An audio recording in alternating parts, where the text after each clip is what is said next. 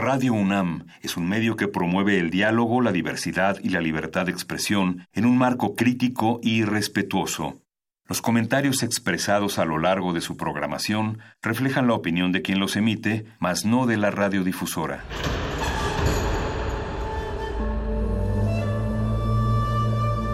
Un templo para la apreciación del ser mediante el sonido. mediante el sonido. Para nosotros. El sol sale durante la noche. Nuestros gritos llevan la mesura del silencio. Y el descontento está lleno de baile y risas. A todo, incluso a nosotros, nos resistimos. La universidad Ustedes y nosotros somos la Resistencia modulada.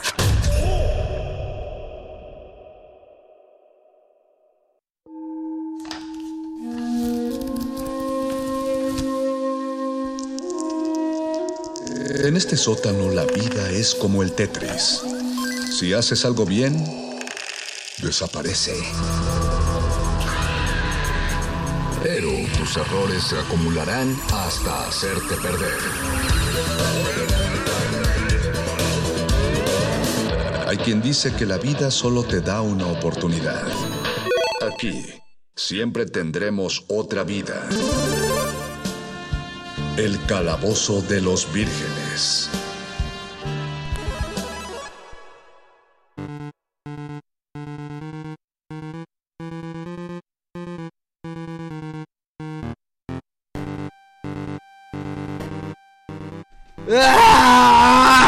¡Ah! Esta fue la expresión general de la mayoría de los que salimos de la sala de cine durante este fin de semana. ¿Estabas gritando de emoción o bostezando? Estaba... Ay, cálmate, perro. Pero, pero Ya ¿por tenía que-? ¿Qué pasó este fin de semana? Ya tenía que salir perro hipster a hablar y se dan cuenta con cuánta emoción que ya hasta hablamos todos. ¿Qué pasó este fin de semana? Este fin de semana se estrenó la película 22 del universo cinematográfico de Marvel. Ya fue el juego final. Tal fenómeno se ha desatado a propósito de esa película que cuando salió Infinity War tardamos dos semanas para hacer el programa del Calabozo de los Vírgenes porque no todos en la mesa la habían visto. Y de hecho cuando la hicimos, no todos habían visto la película, Víctor no la había visto. ¿Y de qué manera fue el fenómeno que para esta emisión, que es apenas el fin de semana después, no tiene, no tiene seis días que se estrenó la película y ya, ya aquí todos ya la vimos y esperamos que ustedes no la también la hayan visto. Esto es el Calabozo de los Vírgenes, estamos en Resistencia Modulada, el Resistencia Modulada especial del Día del Niño, 30 de abril, son las 8 de la noche, con 5 minutos, casi 6 minutos, está la Lolui en la producción, estamos felizmente acompañados de don Agustín Mulia en la operación técnica y de Alba Martínez en la continuidad. Recuerden que el día de hoy martes tendremos el Calabozo de los Vírgenes y al terminar a las 9 de la noche empieza de retinas con nuestro amigo Rafa Paz que ya anda allá afuera. Que van a hablar de cine de verdad, Que según van, a ellos. hablar, que van a hablar de, de cine de, de autor, de autor chido, pero pues nosotros Pero pues si no gana 1.2 nada más, nada más vemos a los rusos. Entonces, De lo que ah, mira que de. Retinas también va a hablar de Avengers, va, van a hacer la, la adenda. Pero bueno, pues, ellos van a hablarlo como, como lo que pasa cuando Ah, sí, es que la imagen interpuesta entre... Ay, mira, lo dicen los que fueron a dar una charla de Batman a la UNAM. Bueno, pero te, te- tendrías que acordarte cuál fue nuestra charla de Batman, perro muchacho. Antes, antes de empezar, me gustaría hacer el breve paréntesis de que estaba escuchando aire libre. Perdón, estaba escuchando aire libre. No te y perdono. La locutora estaba muy indignada de que no había otra película en las salas de cine más que Avengers Endgame. Para eso está de retinas, para recordarles que existen otras cadenas cinematográficas como la Cineteca Nacional, el Cinematógrafo del Chopo, eh, proyectores como el Cine Tonalá, Así es. No la vayas- piratería, No qué te sé vayas yo. más lejos, perro Netflix. Netflix, Y sí. ya, o sea, o sea, opciones hay, bandita.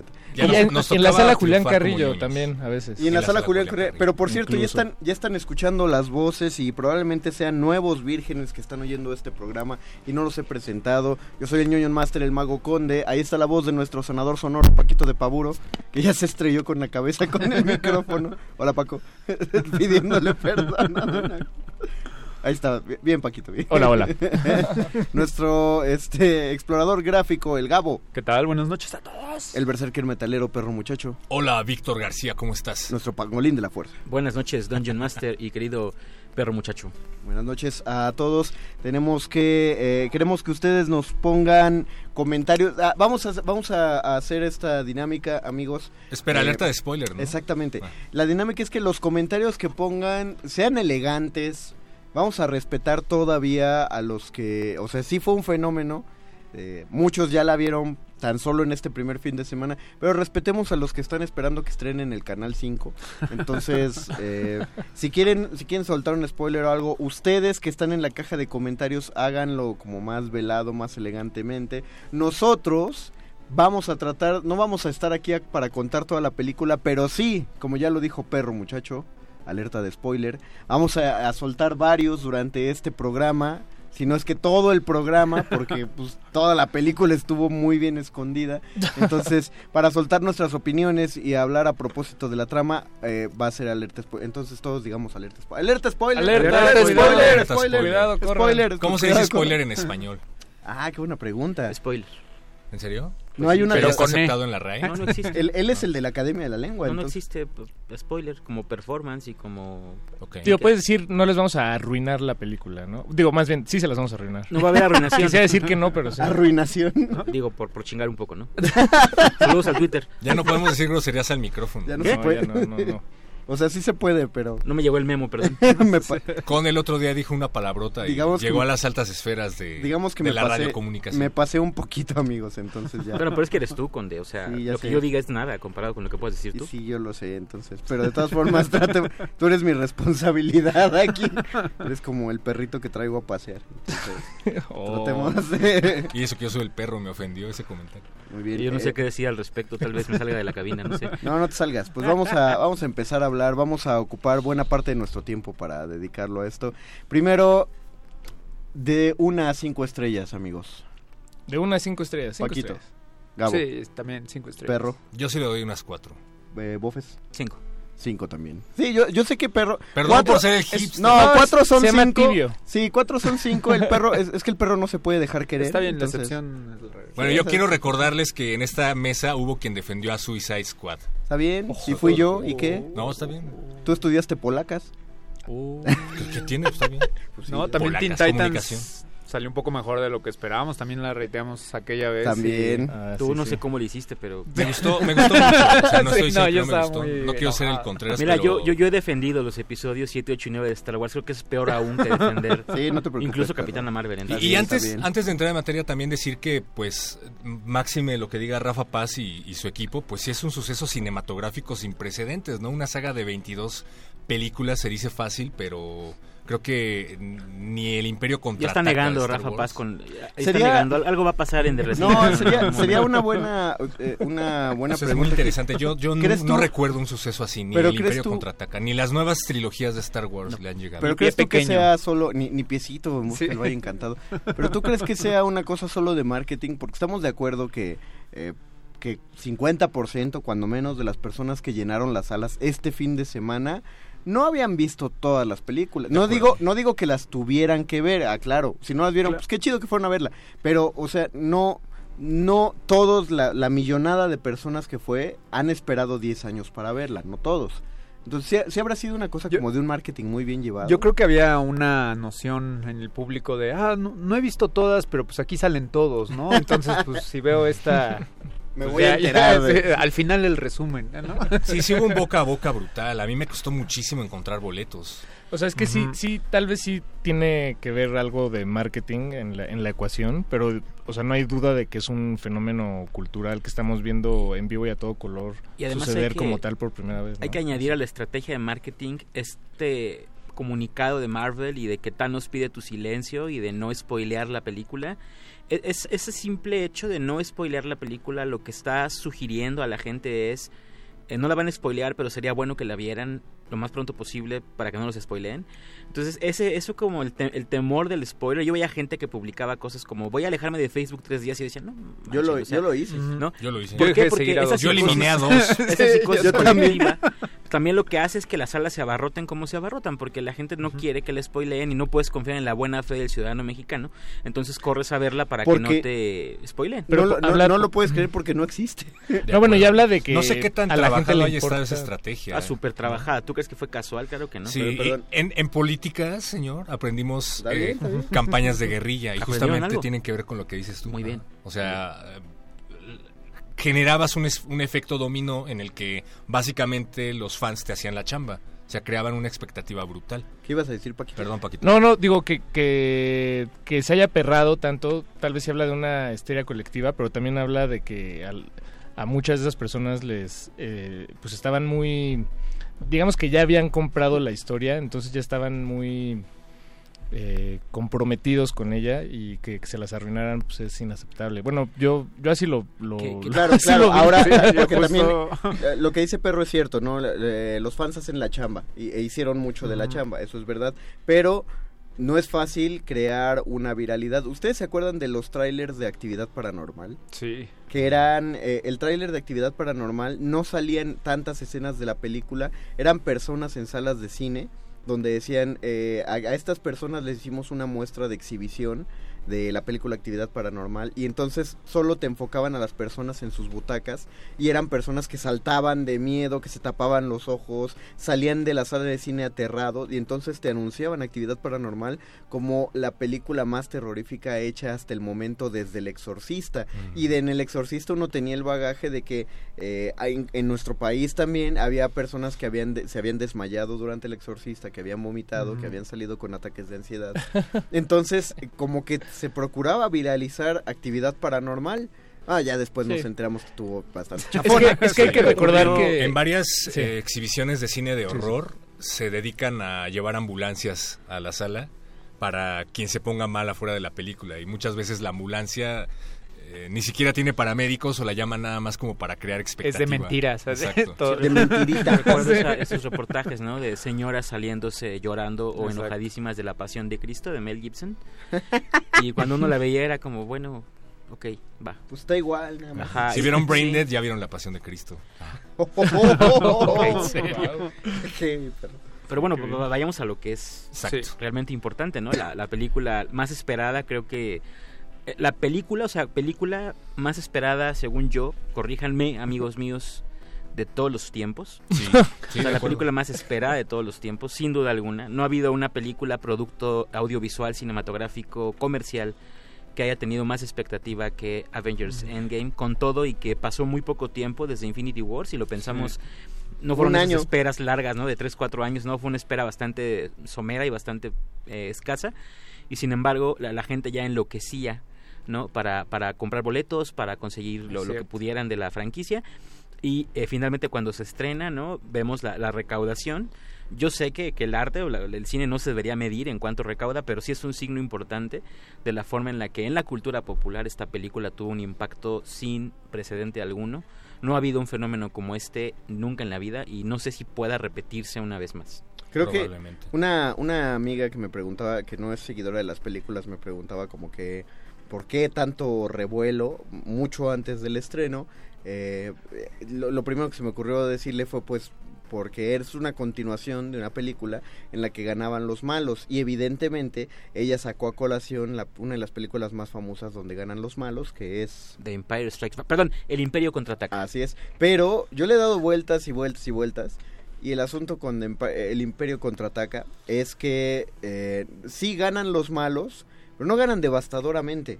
O sea, para el momento en el que Darth Vader gana en esa pelea contra Luke, el Imperio ya es el Imperio. Sí, El Imperio ya superó a los a los rebeldes. pero la mano de Luke Skywalker vale lo mismo que la mitad de la población del universo en términos de no, tragedia. es que esa es, es que esa es la cuestión.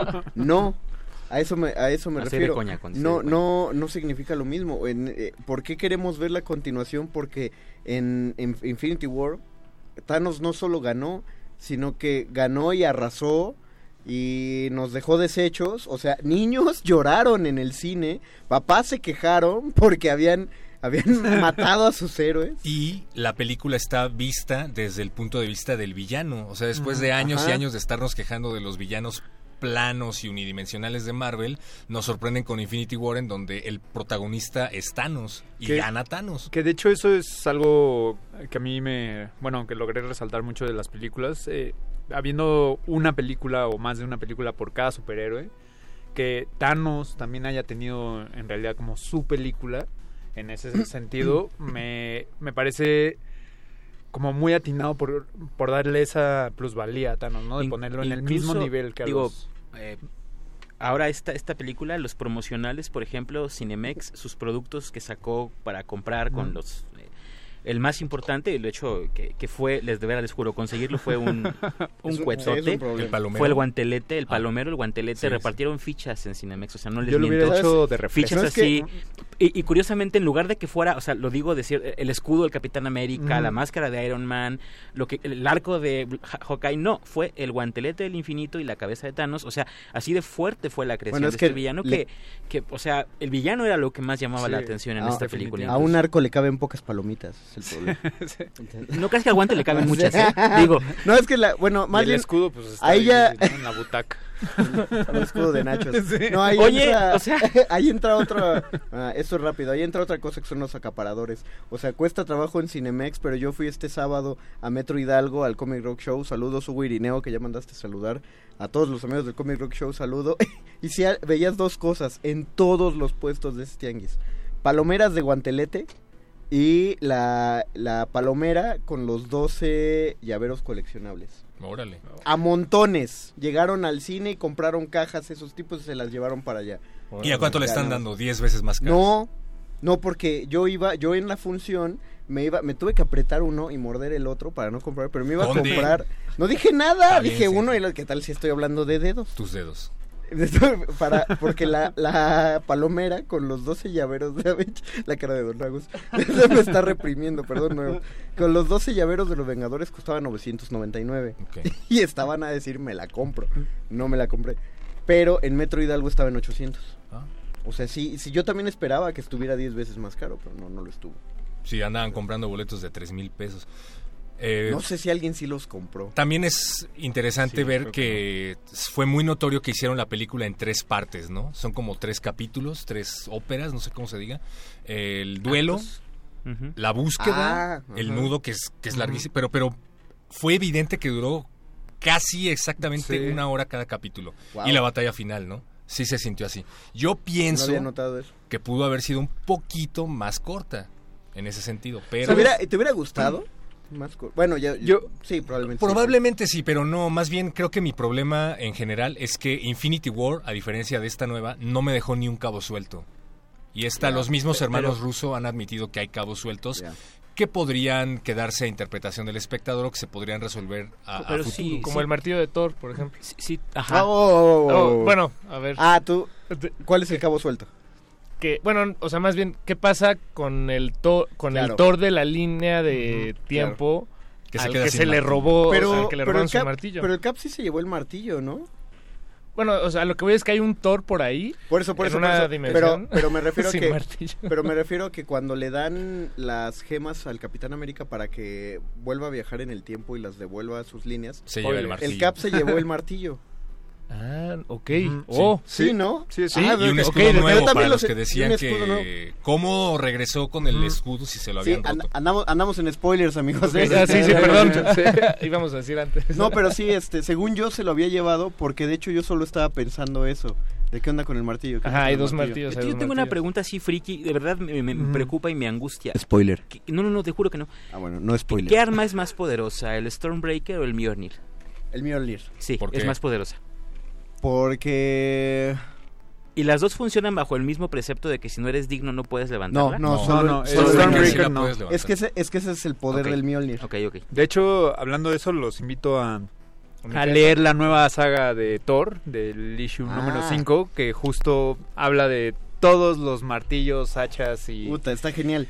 y tomables que usa Thor sin ser digno, digamos. Este, lo que está diciendo Gabo es... eh, primero existió una línea que era de un Worthy Thor, que era el Thor no valioso, o el, Thor- el Thor indigno. Después salió The Mighty Thor, pero ese Mighty Thor era de Jane Foster, cuando toma el martillo, justamente porque el Mjolnir estaba destruido. Y luego los enanos de Nidavellir empiezan a crear martillos a lo loco porque Thor necesita... De hecho, en esa saga Thor ya no tiene un brazo tampoco. Sí, no, tiene, Es bueno, sí tiene un brazo, pero ajá, no, no es Tipo orgánico. Winter Soldier.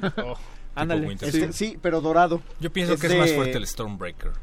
Porque justo lo crearon a falta, a, Sí. a, a raíz de que destruyeron el, el Mjolnir. Solo lo, lo único que podríamos decir es que sí es debate, no hay una respuesta. Sí. no hay Digo, una respuesta. entiendo que el Mjolnir es un arma divina, o sea, en rol sería un arma divina y el, el, el Es que Stormbreaker no lo es que, divino. Lo que la haría divina sería que el Mjolnir tiene la bendición eh, de Thor, digo, de Odín. No, por eso, o sea, y el, el- el. Stormbreaker no, entonces no. No. es arma divina más uno, sino... Aunque eh, del Stormbreaker me gustó Pero mucho. es más grande. Eh, y chida. El brazo de Groot. O sea, como ese detalle Claro. que es particular de la saga de. Marvel, del MCU. se me hizo un detalle muy, muy a chido. mí también me agrada. Digo, me, me sigue dando miedo que se rompa el mango, pero, Sí, sí, no, pero porque- sé que no se va a romper, ¿no? O sea, Sí. pero sí es un detallazo, porque es como, como potenciado por el poder de la amistad. Claro, sí. No, No, No, además y, que Groot, que es súper poderoso. no, en y tiene que o ver sea, con el final, sin decir nada en realidad, de Endgame. No, no, es que no quiero decir. en Dilo, realidad, o sea, spoiler, spoiler. spoiler. Spoiler. eh, Spoiler, eh, de la relación que ya existe un poco, ya se sabe, de Thor con los Guardianes de la Galaxia. Ah, claro. Los Asgardians of the Galaxy. Guardians of the Galaxy. Que espero más adelante. Seguro eh, se va a explotar, ¿eh? Seguro Sí, va a haber sí. algo ahí. Chris, Chris Hemsworth es de los pocos actores eh, que ya se que llevan de salida que dijeron "Estoy- estaría encantado de volver a ser el personaje si me invitan. No, es que eh, qué gran actor, eh, la verdad, en la saga de Marvel, o sea, las primeras de Thor me gustaron, pero me daban... ah, o sea, El perro, el perro primeras. tiene el dato de eso, de nos lo estabas contando El lo de ayer, ¿no? Sí, Ajá. bueno, yo leí que Iron Man dijo, odio que estén cambiando a mi personaje favorito todo el tiempo en el cine, refiriéndose concretamente a que Batman se estaba convirtiendo en una suerte de James Bond. Mm. Así que yo voy a ser Iron Man hasta que se muera Iron Man, ¿no? Y lo mataron. Y Víctor, tú fuiste tú fuiste la regla. afuera del aire. Víctor dijo que no se iba a mencionar eso y ya está bien rojo. el- ¿Saben qué es lo Ya, peor Víctor, que ya. pudo pasar inadvertido? Mira ya, Víctor. déjalo. Sí, sí. Pero, pero le puedes cortar, ¿no? No, ¿Le puedes cortar eso?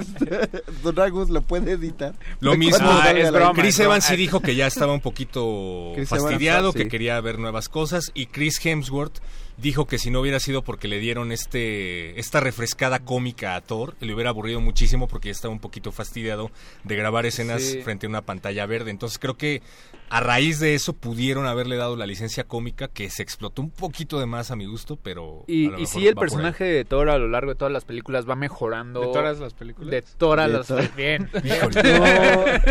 Perdón, ye- perdón. ellos llevaron una materia para eso. Ya llegó. Entonces, exacto. Hacen chistes tan malos como los de los hermanos rusos. Es que no son malos, son... Eh, Es que ahí está el detalle. Son ¿sabes? O sea, abstractos. no, es- no, pero sí es un personaje que definitivamente va mejorando y se siente una evolución muy digna, ¿no? Ah, sí.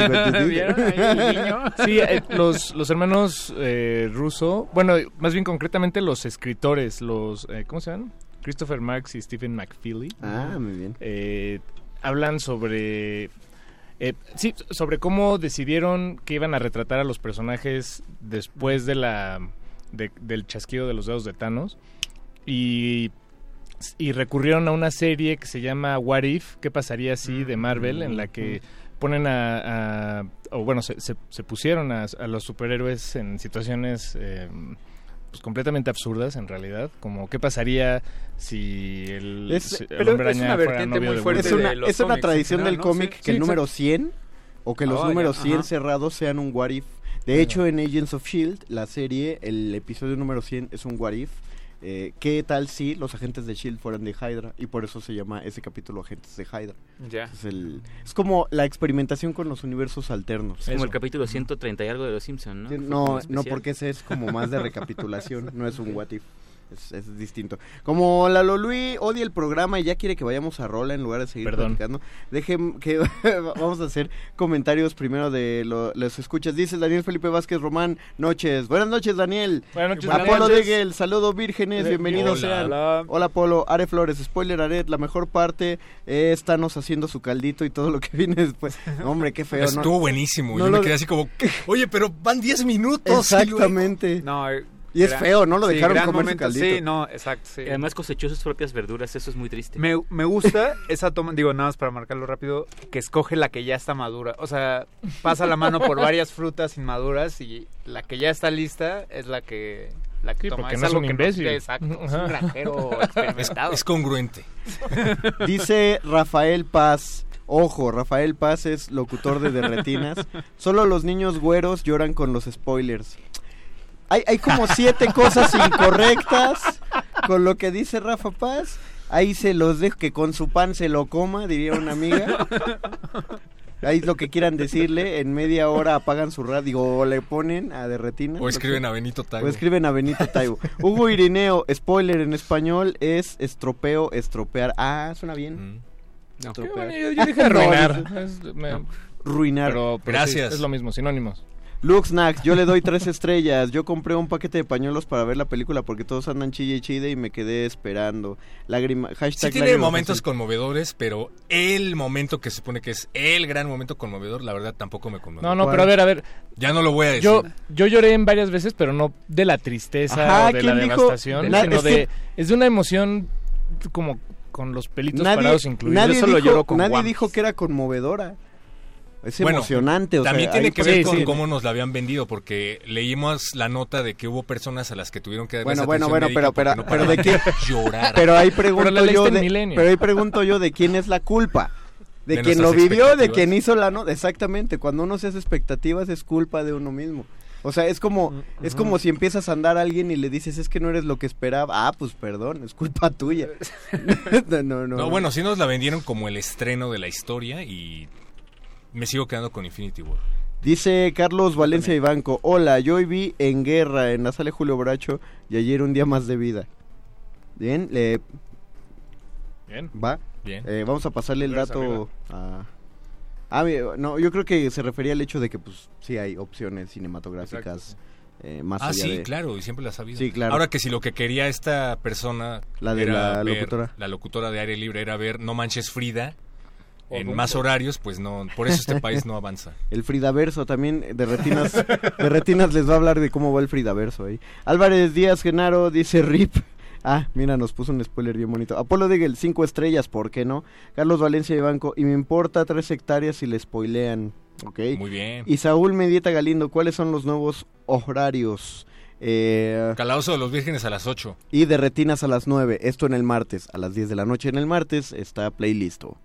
Eh, y cada día repetiremos los horarios para que no tengas ahorita que estar como tan atenta. de- de- Es- de- Chequen el Facebook, ya Así es. tenemos gente detrás de Facebook. Rodolfo Salinas, estuvo más chida la de la llorona y saludos al bofes.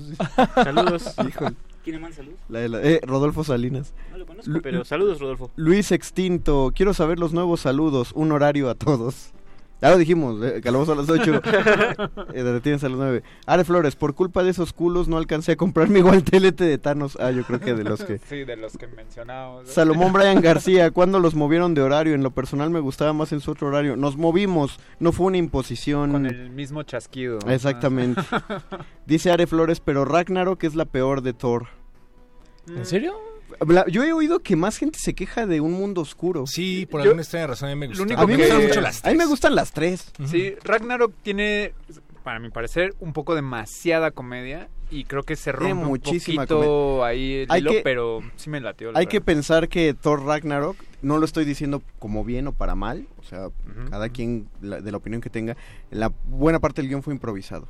O sea, hay una ya, escaleta claro. de qué iba a pasar, pero hay muchos chistes eh, y se nota mucho porque el humor de Jeff Goldblum dentro de la película es Sí. el humor que usa siempre. Y lo hicieron porque de por alguna razón Thor, Un Mundo Oscuro, no recaudó lo que se esperaba, aunque a mí me gustó bastante. A mí me Sí. gusta mucho más que la primera, Sí, Un Mundo la- Oscuro, la pero, primera, pero es la más no sé. odiada, creo, No sé por qué a mí me gustó.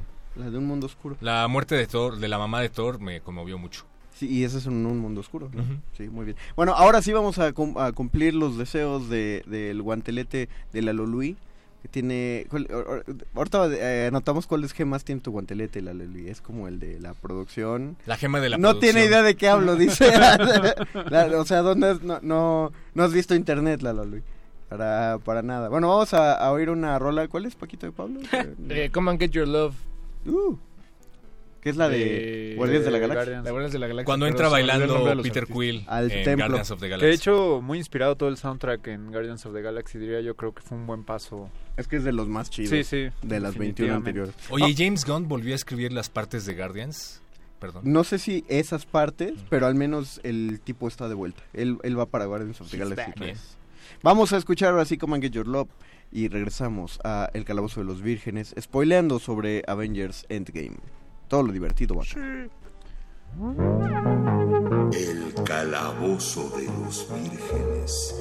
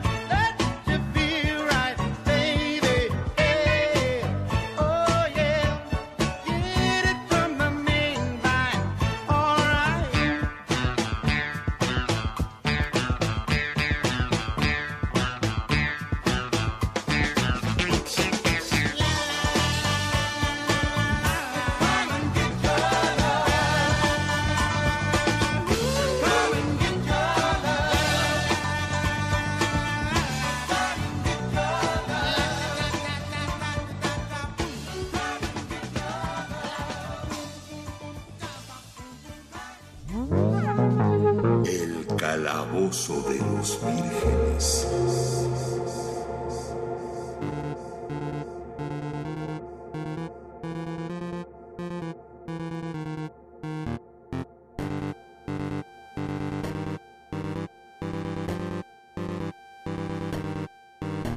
Regresamos a la calabaza de los vírgenes y escuchamos Come and Get Your Love de originalmente el soundtrack. Bueno, originalmente es una canción, ¿no?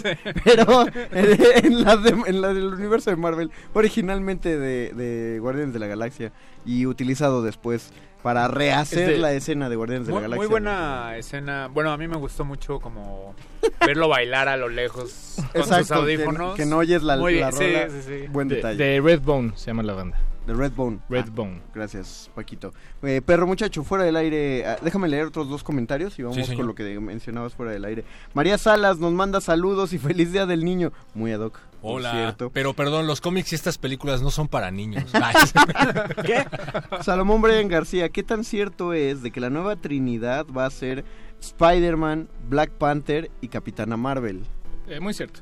Mm, No, no, Pues no lo si- sabemos, no, no, no, no, no no sabemos. no tengo idea. No, al, al menos no es una eliminación de los cómics. No. Black No. Panther no suele, de hecho Black Panther no hace equipo más que con los Illuminati y el único Illuminati que ha salido eh, en el universo Marvel, bueno hay dos Illuminati que han salido que es Tony Stark, por obvias razones ya no podrá hacer alineación y Doctor Strange. sí. Pero ya anunciaron las próximas películas, ¿no? Ya anunciaron las próximas películas. Pero no lo descartes. Por ejemplo, se hizo un cómic de Defenders basado en la serie de Netflix. Está chido.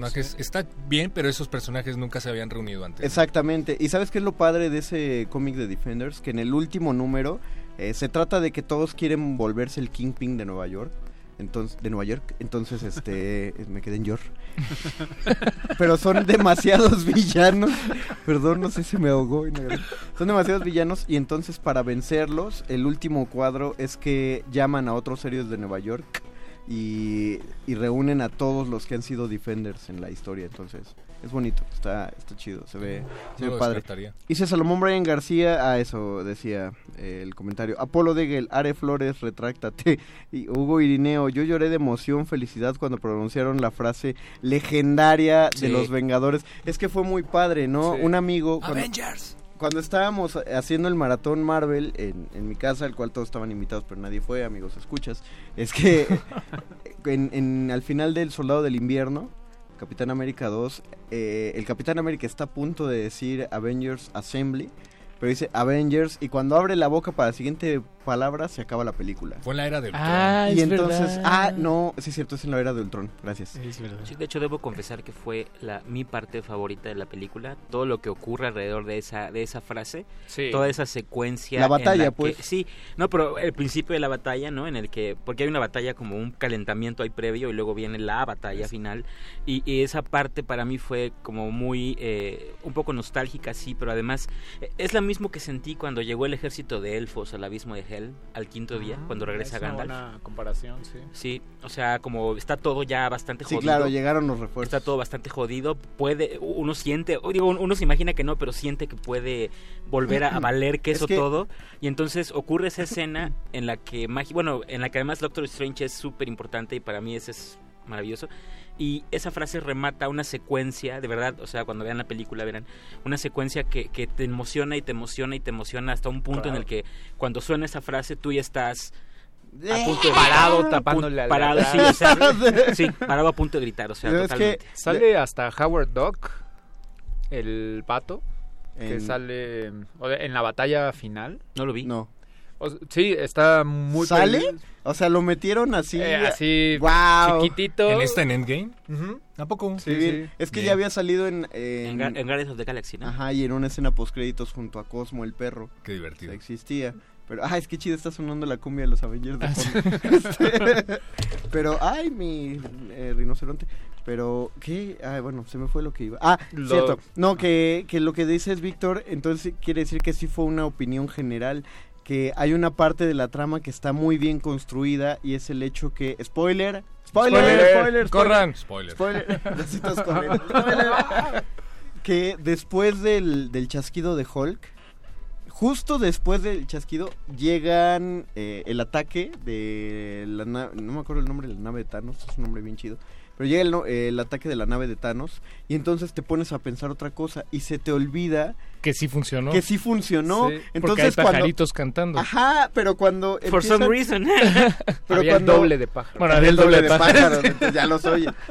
Pero cuando oyes, eh, que cuando ves a los ejércitos que van hacia, el- hacia el capitán y el güey está cansadísimo, Puteadísimo. todo golpeado, yo así pensando, no manches, ¿cómo le van a hacer?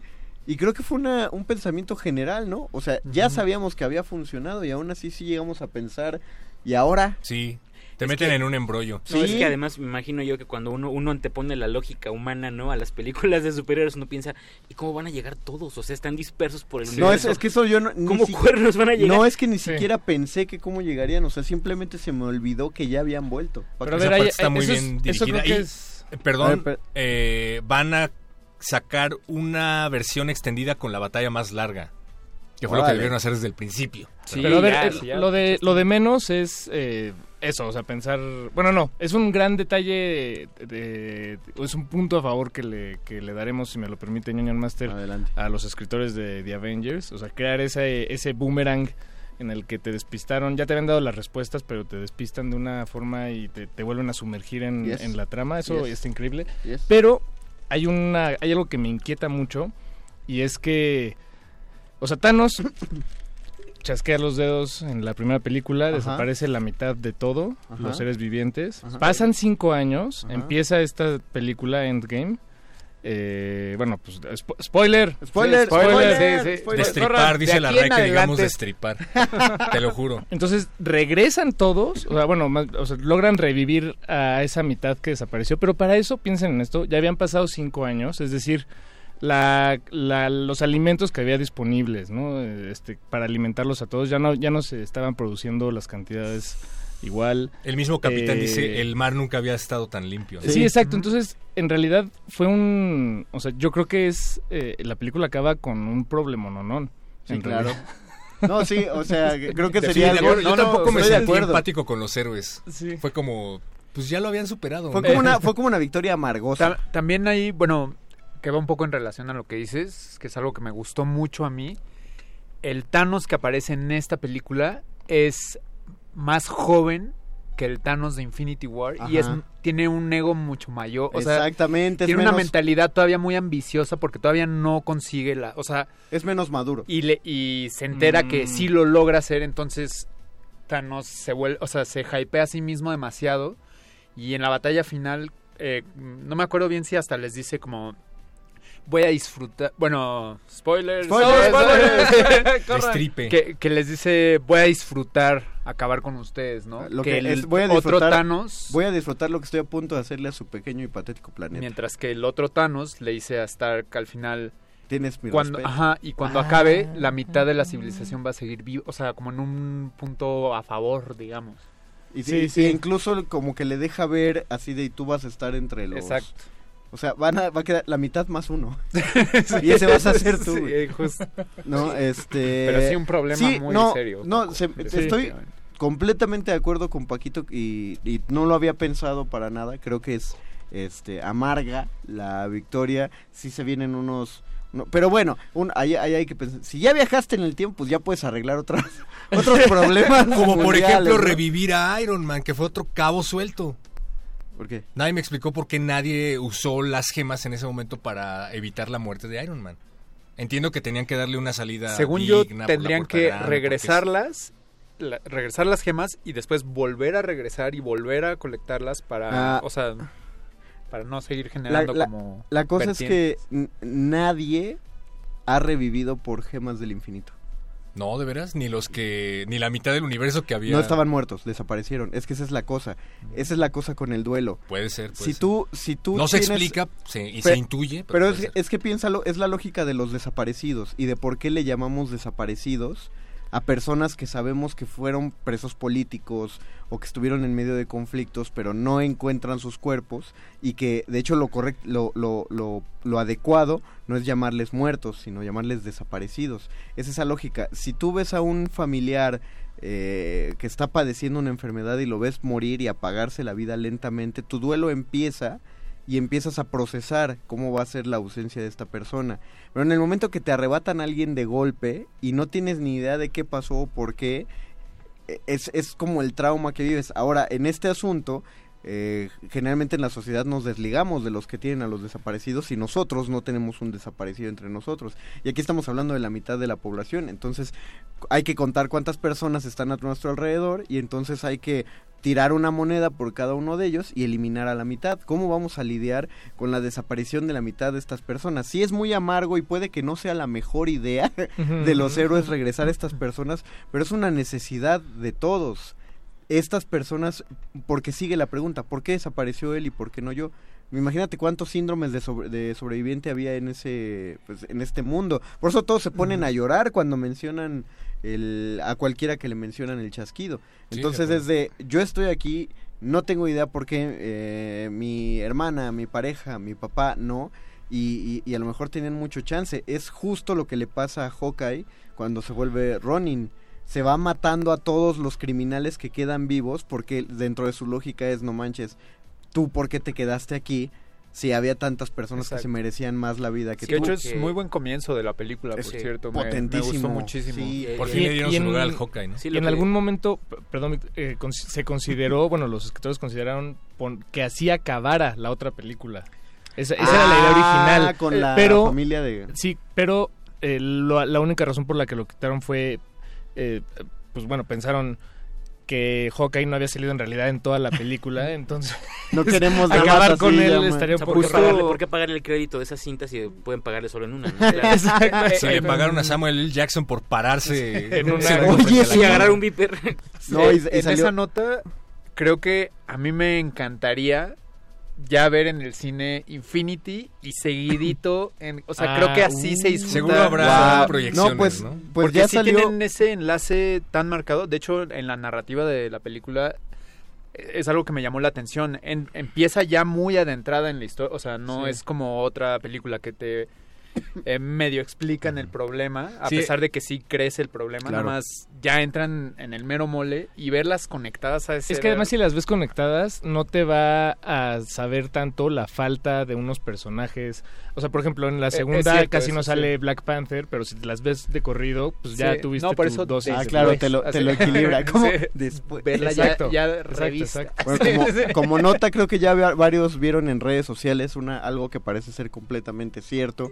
Lo creo absolutamente, que es que a estos escasos días, a, ni siquiera una semana de haber estrenado, Marvel Studios ya anunció la que va a salir a la venta una caja de 22 Blu-rays con toda la saga del infinito, incluyendo Endgame, dentro de poco. O Yo sea, ya sacaría un USB, así ya. Sí, el USB un, oficial. un torrent, Sí, el torrent oficial. Un USB con el guantelete, del- con la forma del guantelete estaría bueno. un USB. Actualízate, Marvel. Hijos de- Eh, perro, tú lo que sí Ah, sí. Dos cosas. Número uno, eh, me conmovió mucho la muerte de la viuda negra. Spoiler, spoiler, No, Spoiler. digo, spoiler, sí, corran. No me gustó que no se le hiciera un homenaje como a Iron Man, porque cuando pasa la escena del funeral de Tony Stark, yo me imaginé que iba a aparecer ahí la fotografía de Tony y la fotografía de la viuda negra. No fue así y sí me pareció chafa que a pesar de que tiene la misma longevidad como personaje, a Scarlett Johansson como que no se le tomó en cuenta en ese sentido. y Pero sí, es lo ah, más real, yo creo que eso es lo más real, que, que no esté ahí, porque hay que recordar que es casa de Tony Es casa de Pepper Potts, Y pues Pepper claro. Potts probablemente fue la quien organizó Stark, el sí. velorio. y- Claro, Espera, de- pero- de- dentro de la diégesis, pero en Sí. general, o sea, como parte del universo cinematográfico de Marvel, que a Scarlett Johansson eh, no se le tomara así en cuenta. Tal no vez fue una decisión de no querer quitarle. eh, eh, digo, no, no justifico, o sea, más bien no estoy a favor de esa decisión, pero de no quitarle momentum a, a los sucesos de Tony Stark en ese sentido. Sí, claro, porque fue el fundador, ¿no? De alguna Sí, manera. en realidad. Scarlett, bueno, Black Widow no tenía a nadie más que a Hawkeye, Hulk, este, Thor Sí, y sí. Iron Man Pero para que la, foto, para bueno, que Capitán para que la lloraran. Una un foto, la de Tony. Stark en el funeral y ya. ¿Y ellos cuándo van a organizar un funeral? ¿Cuándo? Bueno, pero lo, lo cierto Pepper es que, Potts, o sea, sí. sí, sí, sí entiendo tu, tu, tu indignación, querido perro muchacho, pero lo cierto Maldito es que sí hubo, patriarcado. sí hubo un momento, ¿no? Muy importante a la mitad de la película, como Eso de cierto. Morning, sobre Black Widow. Y creo que, que una de las escenas más pues, bonitas de la, de la saga es cuando eh, Hulk se la ha pasado intentando ser destructivo y ser un poco el viejo Hulk y solamente lo consigue cuando está muerto de rabia por lo que pasó con Black Ah, Widow claro. y consigue aventar la banca hasta casa del quinto infierno. Creo que, digo, yo sé que a lo mejor en pantalla no pareciera un tributo, pero recordemos quién era Black Widow para Hulk. Ajá, Sí. La única que lo podía calmar. Eso es súper importante. Entonces creo que ese fue como que el homenaje a Black Widow. Y claro, se cierra ese círculo y tienes que prepararte para el siguiente trancazo que te van a dar. Ajá. Y digo, no olvidemos que siempre se supo y fue muy, muy claro en la película, nunca se perdió de vista ni un segundo, la importancia de Black Widow para conseguir eh, Claro. los propósitos de, de todos los demás. De hecho, decía, ¿no? Eh, Capitán América no cambiamos vida por vida y esas cosas, pero recordemos que es súper importante, ¿no? Que, que ella tiene que pasar por ese proceso para que Hawkeye pueda hacerse con la gema del alma. Por lo tanto, creo que, que aunque no hubo una fotografía de forma explícita, sí hubo un momento en, a la orilla del agua, no sé qué era, si un lago, un río, no sé qué cuernos, en el que todos, ¿no? Y, y- y dice uno de ellos, no recuerdo quién, éramos única familia. Sí. ¿no? Entonces, claro que Capitán. lo hubo, claro que lo hubo, y fue un momento, creo que, que como un, Sí fue un- cierre muy emotivo. Y claro, para mí ahí quedó como, ahí fue el funeral. Hay una anécdota de la supervisora de efectos especiales eh, que se llama Jen Underhall o, o algo así, perdón, me, me falló el nombre, pero Te lo llevaste. de Eh, los, los- no me acuerdo si fueron los directores o los escritores, le, le- este, de hecho grabaron dos escenas, digamos, piloto, una con la muerte de Black Widow y otra con la muerte de Hawkeye, porque de hecho no, bueno, No estaban revelar, decidiéndolo ajá. todavía. Ah, wow. Y la productora de efectos especiales les dijo, no, tiene que ser eh, Black Widow porque si no es ella se lo están quitando. Que es un poco lo que Black Widow le dice a, Ajá. a Hawkeye. Le dice, es que eh, déjame ser, tengo que ser yo. O sea, tú tienes familia, yo, yo, yo, yo soy la adecuada, pero tú no me quieres dejar, entonces déjame. O sea, es algo muy importante y muy heroico. No me lo quites. Y eso es lo que... Eh, eh, ese fue uno de los argumentos que al final... Perdón, perdón, pero es que además algo aquí es súper importante. Cuando cae Black Widow, ¿quién recibe la gema del alma? Hawkeye. Hawkeye. Hawkeye. Lo que te dice evidentemente que lo que más amaba a Hawkeye era Black Widow. Más que a su familia. Ma- evidentemente, no, y es que... es Eh, que- pero- Bueno, pero ya había recordar- perdido a su familia en Sí, ese punto. en, o en ese ya- punto ya había Claro, perdido a la sí, familia. sí, sí, no, pero eso es súper importante. Para mí, de hecho, es, es bien curioso porque eh, en, en esta relación que tienen ellos dos, que además es muy dinámica y ahí comprueba ese dinamismo tan lindo de las otras películas, eh, ese momento es, es duro precisamente por eso, porque los dos saben que el que se sacrifique la gema será para el otro. O sea, Mm. quien, quien se caiga al pozo, la gema será para el otro. Es decir, en ese momento, en ese contexto, bajo esas circunstancias, con la familia de Hawkeye muerta, lo, lo que más aman uno y el otro son precisamente los que están ahí mismo. Pero, pero co- corrígeme si que me equivoco, pero... y no le, no le dan la gema a Hawkeye porque ya Sí. se le había muerto la No, pero es que en, sí la regla es cambiar alma por alma. Sí, exacto. O sea, esa es Sí, la regla. Esa es la regla. Alguien se muere, o sea, así, así vayamos. ¿Sabes a mí Rafa no Paz, me pero gustó nos van a dar la de gema. esa escena? Perdón. ¿Qué? Que se muere en la misma posición Que que Gamora. ¿En serio? Pero, ¿La O mismita? sea, casi... No, no, no voy, voy a Casi revisar el dato, pero... a ver, a ver, háblanos bien. No, de- pero sí, como que cayó y dije, ah, no, pero eh, Es no que todos caen ha, igual, de- ha de ¿no? ser algo del aire, güey. De- Así de arriba. No sé, te acomoda cuando llegas abajo. Puede ser. Y número dos, ¿cómo diablos es que vuelve el Capitán América a nuestra línea temporal Eso- y viejo? Eso te lo, te lo concedo también completamente. Le preguntaron supone- a los directores y ni ellos lo pudieron responder. yo Es lo que- que... pe- ah, perdón. No, no, vas, que, vas, que lo que pensé es que si es la misma línea del tiempo, él llegó, se sentó, los vio a todos montar la máquina, ya viejito, viéndolos Sí, desde no, la banquita. no, eso así. sí, eh, a lo que Perro se refiere es que se supone que Capitán América fue a devolver las gemas a líneas temporales alternas, que es lo que explica el, eh, The Ancient One, ¿no? Ujú. a, a- a Hulk. Y la única forma de volver a su línea temporal era con la máquina de Banner. Pero ahí lo único, o sea, sí creo que eh, no está justificado. No, pero a No ver. ¿qué pasaría si... Tres estrellas. si... Tres estrellas. Ven, ven. O sea, es que tal vez así lo pensaron los directores, no sé, pero ¿qué pasa si el Capitán América va, regresa todas esas cosas y tal cual se queda en una y nunca regresa y pasan los años y nada más camina al parque? Por eso, es que, es que, es que encuentro? eso, según Perro, eso es lo que no pudo haber hecho, porque estaba en líneas temporales alternas. No, no, no. Sí. Te va, No. Ahí te va lo que dicen ellos. No, porque por Los- eso- A los rusos le hicieron la misma pregunta y dicen, tienen razón. Somos unos tontos. Tal vez haya una historia ahí. Hay muchas capas incorporadas en esta película. Pasamos tres años pensando en esto, así que es muy divertido hablar de ello. Y con un poco de suerte llenaremos los agujeros de la historia para que la gente entienda lo que estamos pensando. Eh, de- no, yo creo que eso fue como sacada a bote pronto, porque en realidad lo que ocurre cuando explica The Ancient One es que tienen que devolver las gemas a exactamente al mismo momento en el que en el que fueron tomadas Ah, sí. para Exacto. que no se creen líneas diferentes de tiempo justamente le enseña con el flujo no y hace claro. el hilito negro Ah. y dice si la devuelves al mismo momento en el que se toma o sea lo que tenemos que pensar es que una vez que se la da a Hulk y Hulk regresa en ese momento aparece Hulk Y se la da. o bueno aparecería en este caso Claro. Capitán América y se la devuelve Sí. ese era el punto. Que fuera, o sea, que no pasara ni un momento en que la gema no estuviera en, el- en esa realidad. Y eso evitaría como las ramas, las ramificaciones alternas. Entonces, en realidad, lo, lo que regresó a hacer Steve Rogers fue En el momento en el que viaja Steve hacia atrás, me imagino que debía haber seis ramas de ese único hilo dorado, ¿recuerdan? Ujú. Y él regresa a tapar una por una.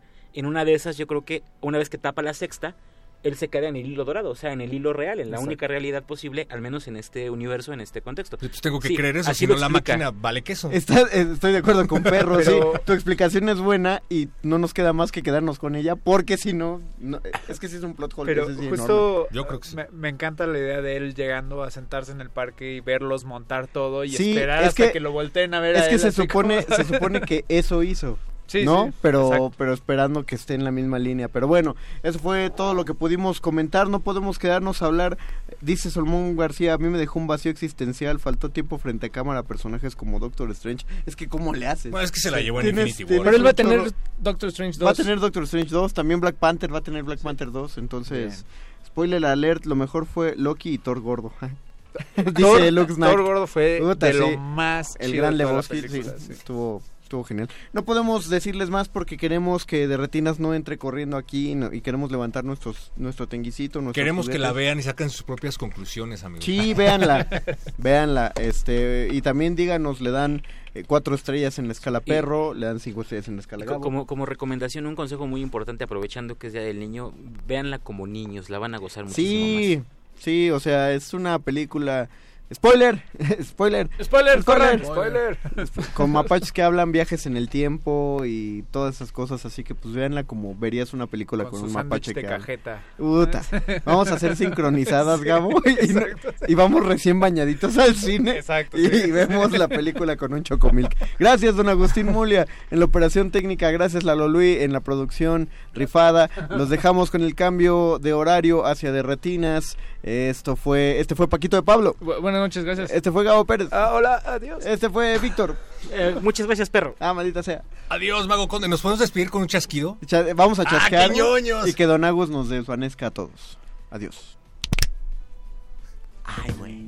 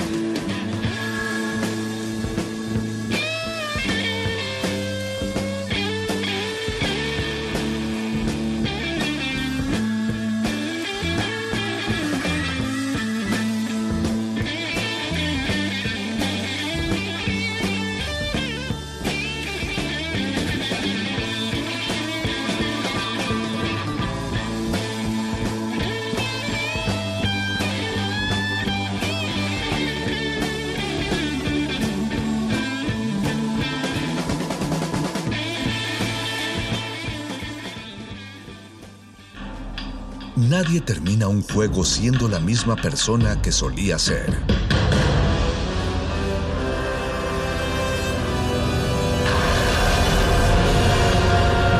Seamos alguien más. Resistencia modulada. Escuchas 96.1 de FM. XEUN. Comunícate con nosotros. Correo de voz 5623-3281. Correo electrónico radio arroba unam.mx. Radio UNAM, experiencia sonora.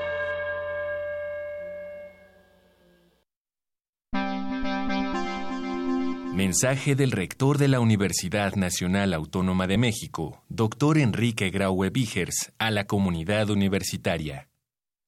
Universitarios, vuelvo a dirigirme a ustedes por un doloroso y muy lamentable acontecimiento. El día de ayer falleció Aide Mendoza Jerónimo, estudiante nuestra del CCH Oriente a consecuencia de un impacto de bala. Una universitaria, a quien le han arrebatado sus anhelos y esperanzas, su alegría de juventud, su presente y su futuro. Su muerte deja en sus familiares el desgarrador dolor de su ausencia y en mí y en la comunidad universitaria sentimientos de indignación y consternación profundos. La violencia en todas sus formas es inadmisible. No respeta edades y atenta ya contra nuestros estudiantes y los jóvenes de México. Las aulas de la universidad y del país entero deben ser espacios de libertad para pensar y manifestar ideas, para aprender y crecer en plenitud. Desde todos los rincones de la universidad exigimos justicia para ella y paz y libertad para todos los jóvenes de nuestro país. Ante este lacerante suceso, les invito a comportarnos con civilidad y de manera universitaria. Reitero mi convicción en que los procedimientos para la impartición de justicia se llevarán a cabo con estricto apego a la legalidad y veracidad de los hechos. Estamos colaborando estrechamente con las autoridades de la Ciudad de México para el esclarecimiento convincente del trágico acontecimiento, porque Aide y su familia lo exigen y porque la Universidad de la Nación así lo demanda. Universidad Nacional Autónoma de México. La Universidad de la Nación.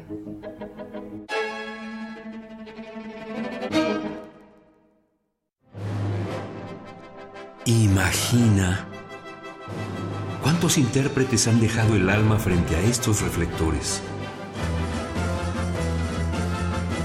¿Cuántas veces recorrieron las páginas de sus más de 9.000 partituras?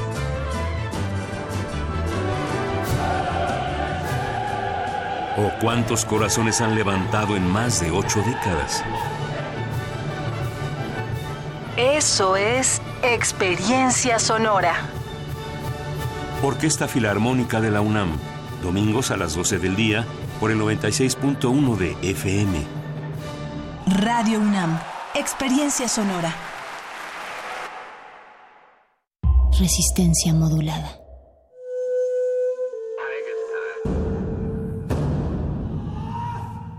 Solo hay dos momentos excelentes para ver una película. El primero fue hace 20 años, en su estreno. El segundo gran momento es hoy. De retinas.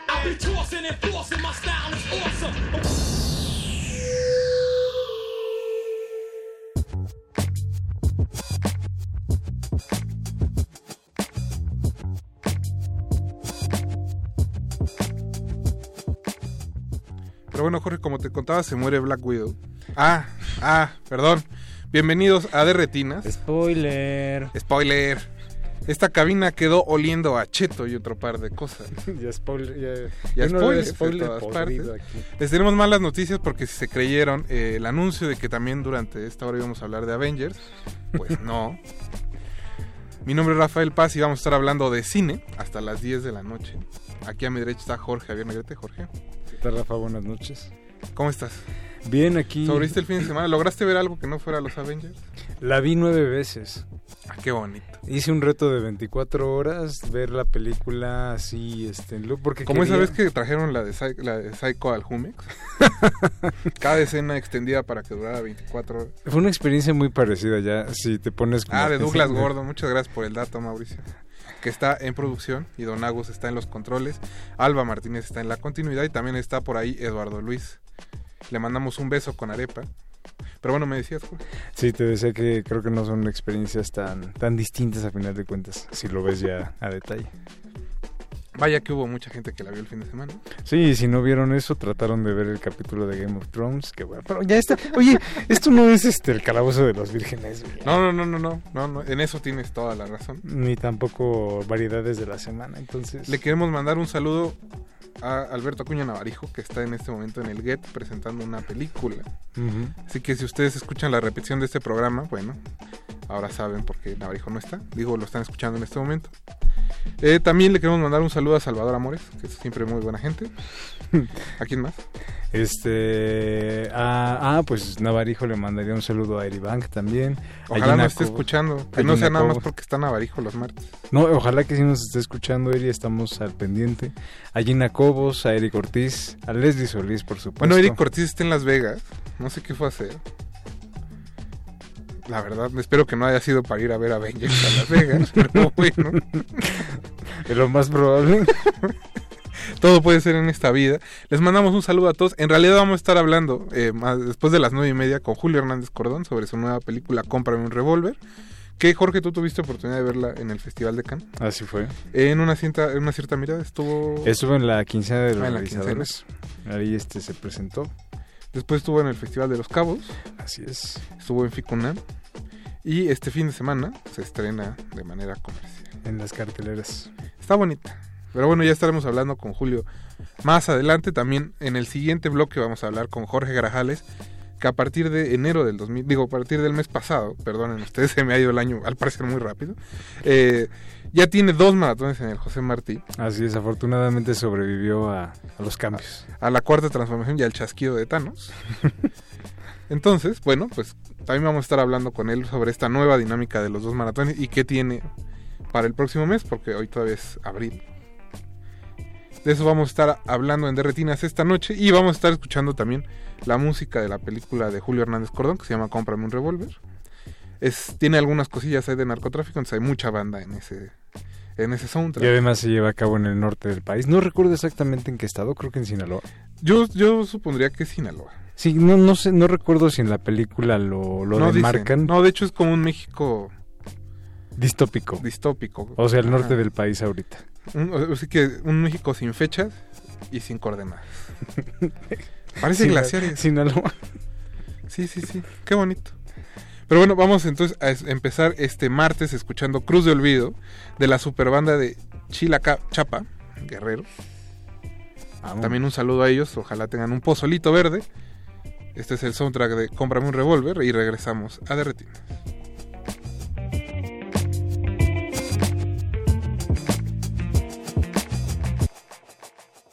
De, de, de, de, retinas.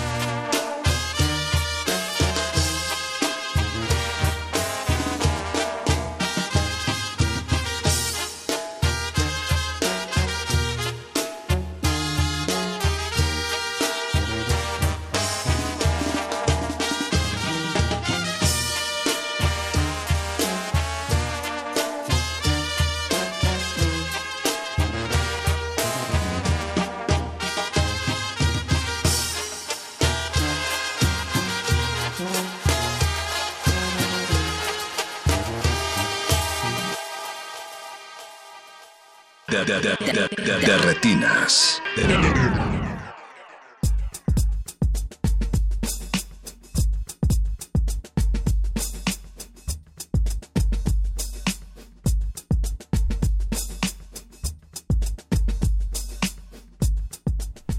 Ya estamos de vuelta en Derretina. Les recordamos que nos pueden contactar a través de Twitter como arroba R modulada y en Facebook como Resistencia Modulada. Eh, nuestra querida Vania Nuche les está contestando todos sus mensajes y sus tweets. Pablo le mandamos Extinto. un abrazo porque está ahí al pie del cañón. También le mandamos un abrazo a Pablo, que ojalá haya encontrado un lugar donde escuchar este esta barra nocturna, porque al parecer tuvo problemas durante el calabozo de los vírgenes. Ojalá que pronto se restablezca la señal con nuestro querido Pablo. Y bueno, nosotros vamos a seguir con el programa. Como les decíamos, tenemos ya en la línea a Jorge Grajales para platicar sobre los maratones del José Martí. Jorge, buenas noches, ¿cómo estás? ¿Qué tal? ¿Cómo estamos? Muy bien, buenas noches. Pues Jorge, primero, pues que albricias ahora sí porque sean dos maratones al mes.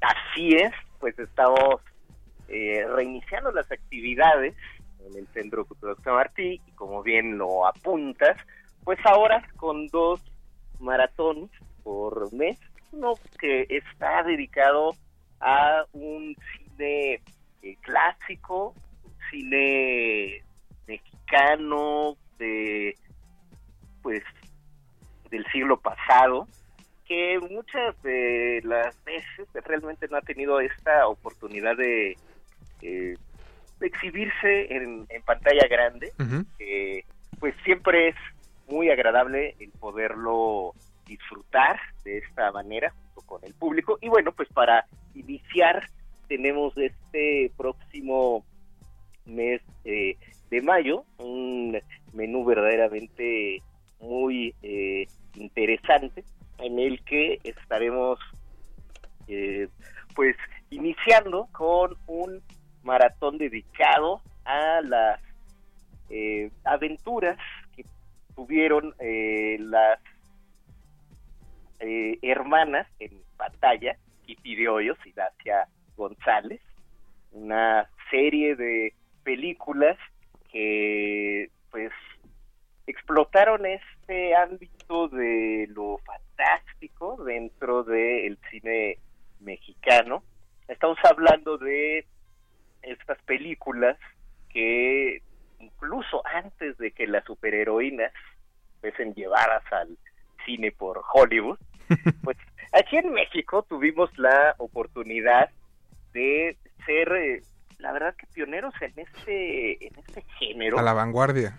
Totalmente, totalmente. Entonces tenemos a estas eh, mujeres que hemos titulado en este maratón Peligro, Mujeres en Acción, superheroínas en el cine mexicano.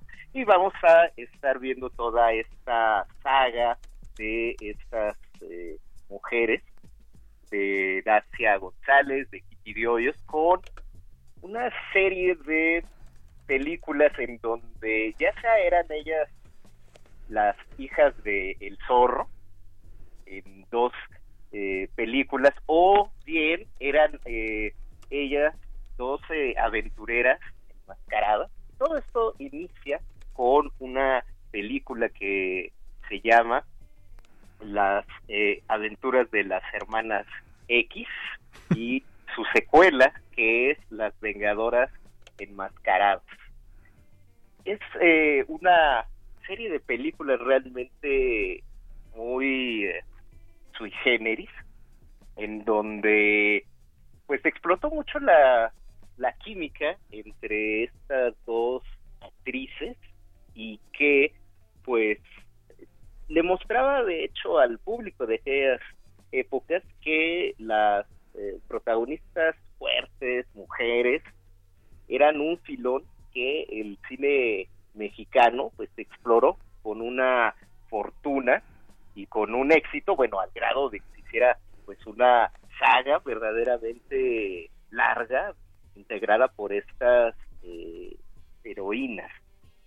Y bueno, pues espero que eh, de entrada este primer menú pues ponga en perspectiva lo que es precisamente el eh, cine fantástico de aventuras con este tinte de superhéroes que se hace aquí en nuestro país y que también hay que decirlo, es un cine que mucha gente quizá no conoce, es un cine difícil de, de acceder, vaya, o sea, no están todas estas películas desgraciadamente tan al alcance de, de la gente, vaya, ni siquiera en YouTube.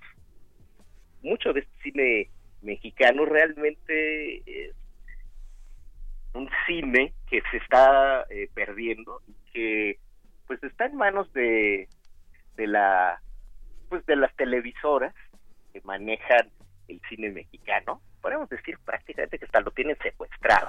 Uno, uno no es eh, eh, como espectador el hecho de poder decidir cuándo quiere ver estas películas o en dónde y hay que estar esperando que las proyecten en, algunos de estos canales como no sé el canal de películas. Tiene mucho cine mexicano que jamás se editó en VHS que nunca salió en DVD que no existe en estos eh, formatos de streaming. Y mucho de este cine popular mexicano realmente se está perdiendo para todos estos nuevos espectadores y pues de esta manera esperamos que eh, poner estas películas en eh, pues el Centro Cultural José Martí ayude a recuperar todo esto y pues con el eh, ánimo de llevarlos a la sala ahora impulsado por toda esta fiebre superhéroe. Entonces ese será nuestro primer menú y el segundo Jorge,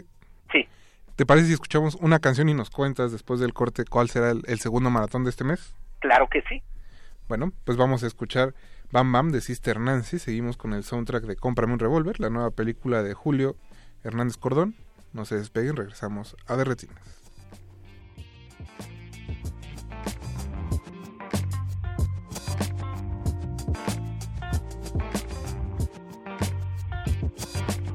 De, de- de- retinas.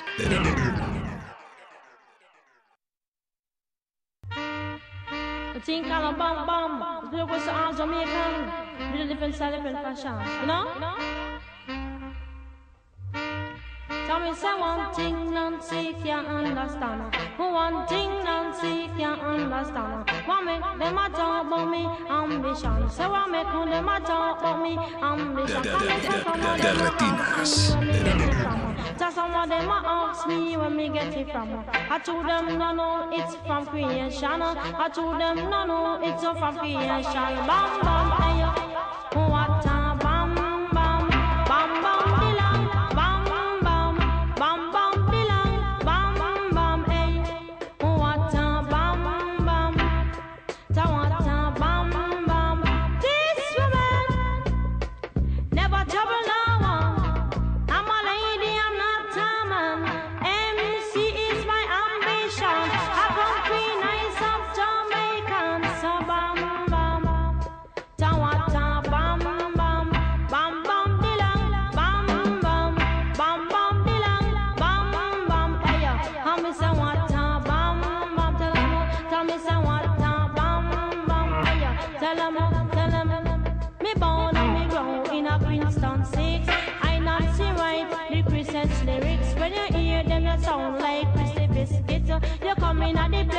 i'm someone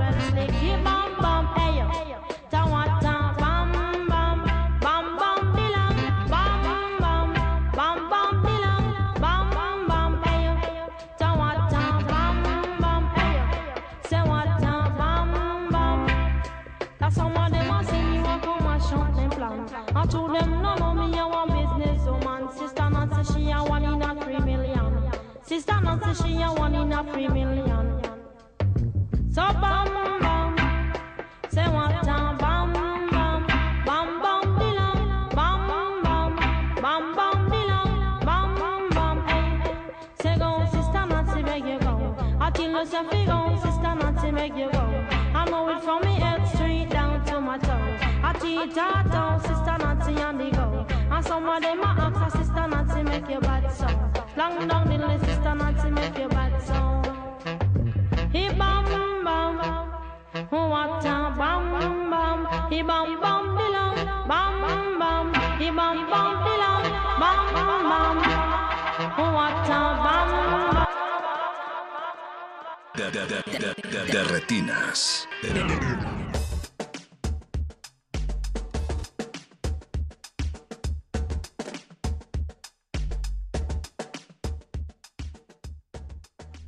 Ya estamos de vuelta en resistencia modulada en el 96.1 FM de Radio UNAM. Eh, en Twitter, eh, Leslie Solís nos dice que cómprame un revólver. Ella cree que es en Sonora, no en Sinaloa. Al rato lo resolveremos cuando llegue Julio.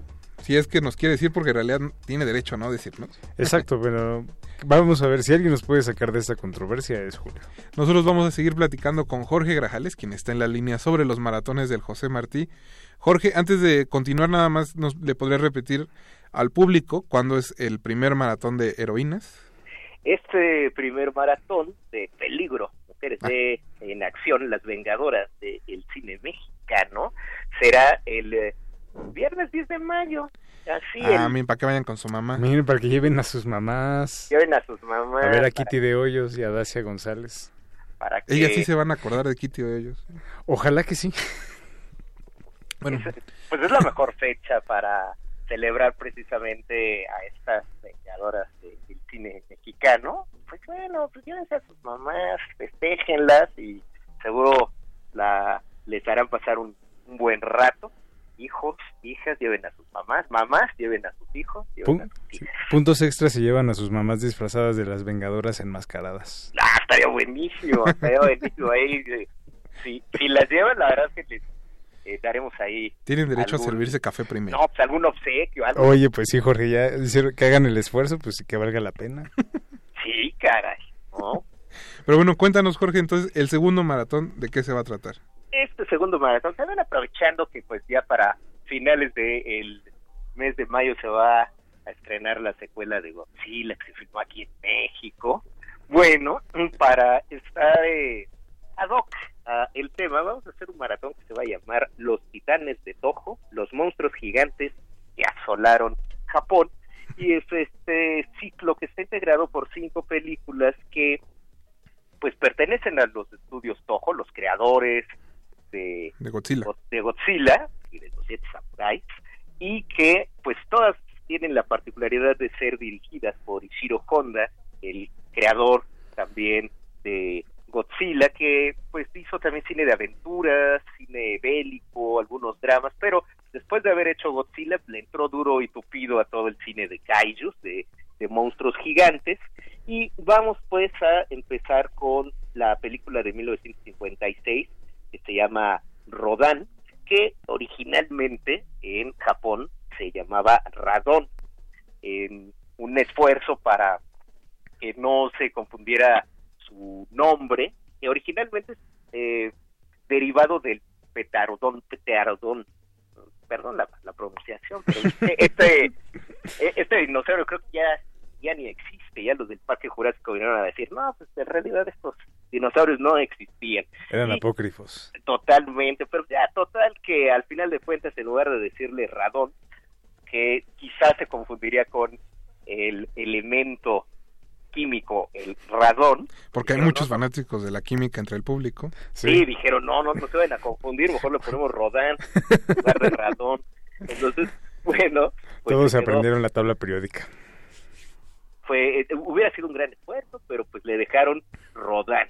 Total que es Rodán de 1956, Motra la indestructible de clásico. 1961, Ghidra, el monstruo de tres cabezas de 1964 y pues eh, de Pilón, otras dos que no tienen nada que ver con estos titanes que saldrán también en la película de, de Godzilla, Rodan, Motra y Ghidra, y que es Frankenstein conquista el mundo de 1965. Esta sí es verdaderamente psicotrónica, esta película en donde el corazón de Frankenstein es mandado por los alemanes a resguardo en, en Japón y es expuesto a pues al uh, bombardeo de Hiroshima y el corazón pues empieza a mutar y a crecer en un eh, monstruo gigante que a su vez pues trata de llevar las cosas en paz y cuando sale otro monstruo llamado Baragón trata de defender a la humanidad pero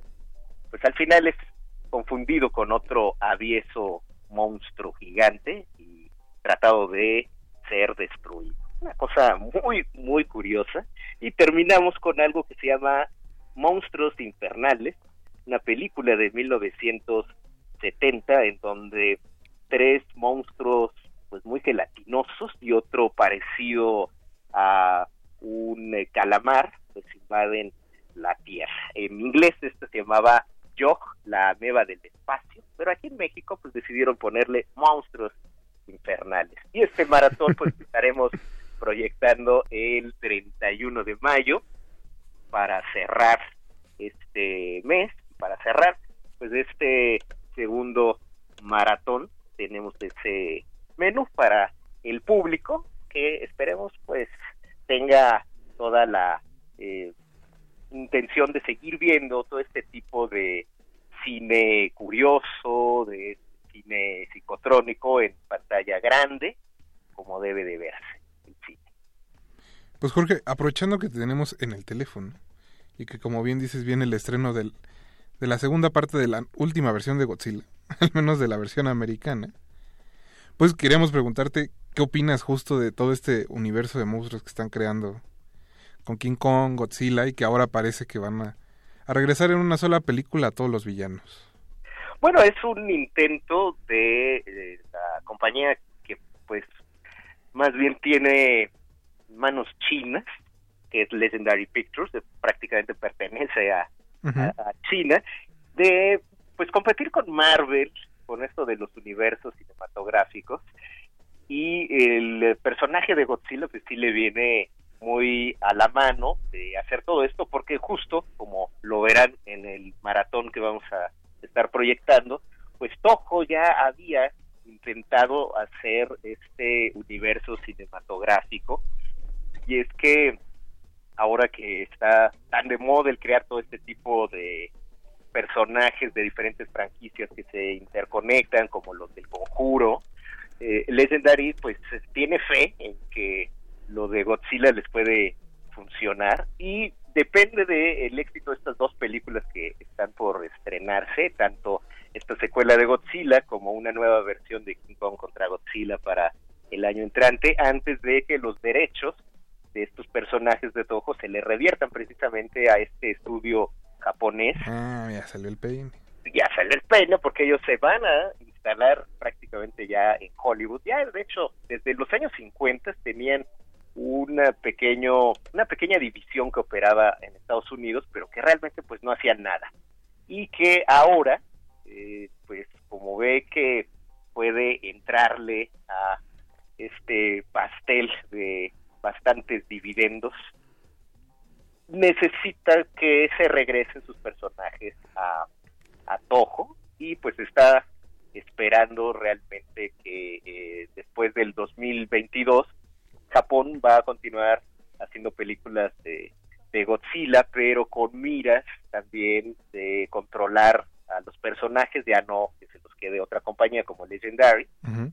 Y pues no sabemos todavía cómo va a ser el futuro de este universo interconectado de monstruos, que nada más se quedarían con, pues con Godzilla, eh, los de Toho y Legendary con King Kong.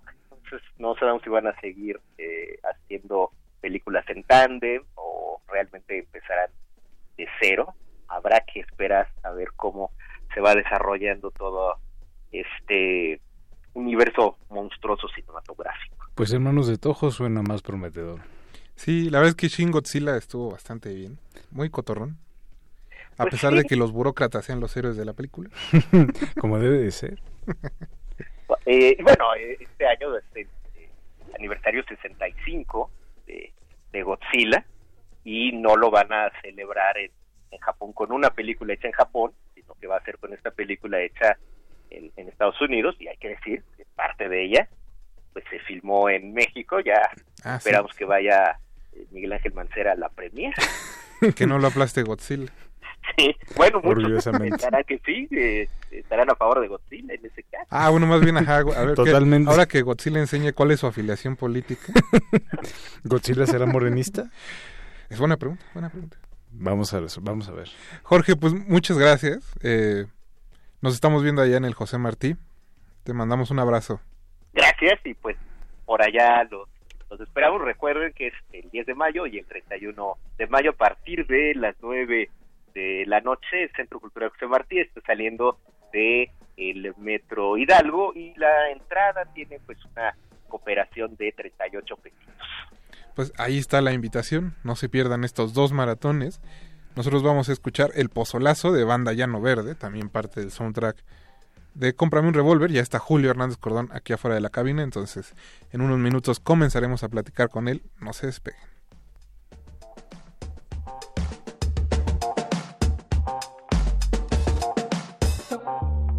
De, de, de, retinas.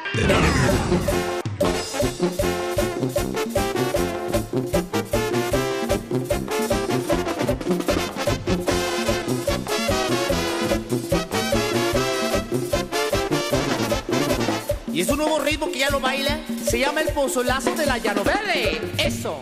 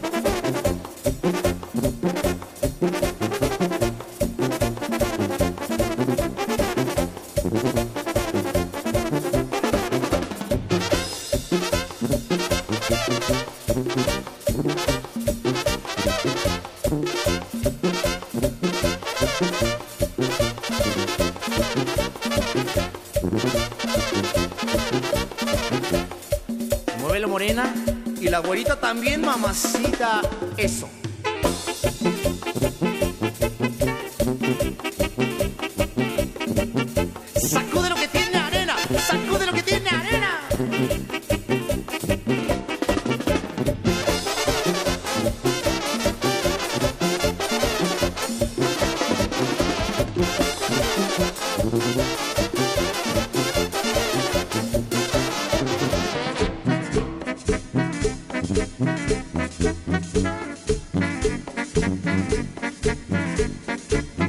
Báilele, báilele, el pozolazo de la llano verde, eso.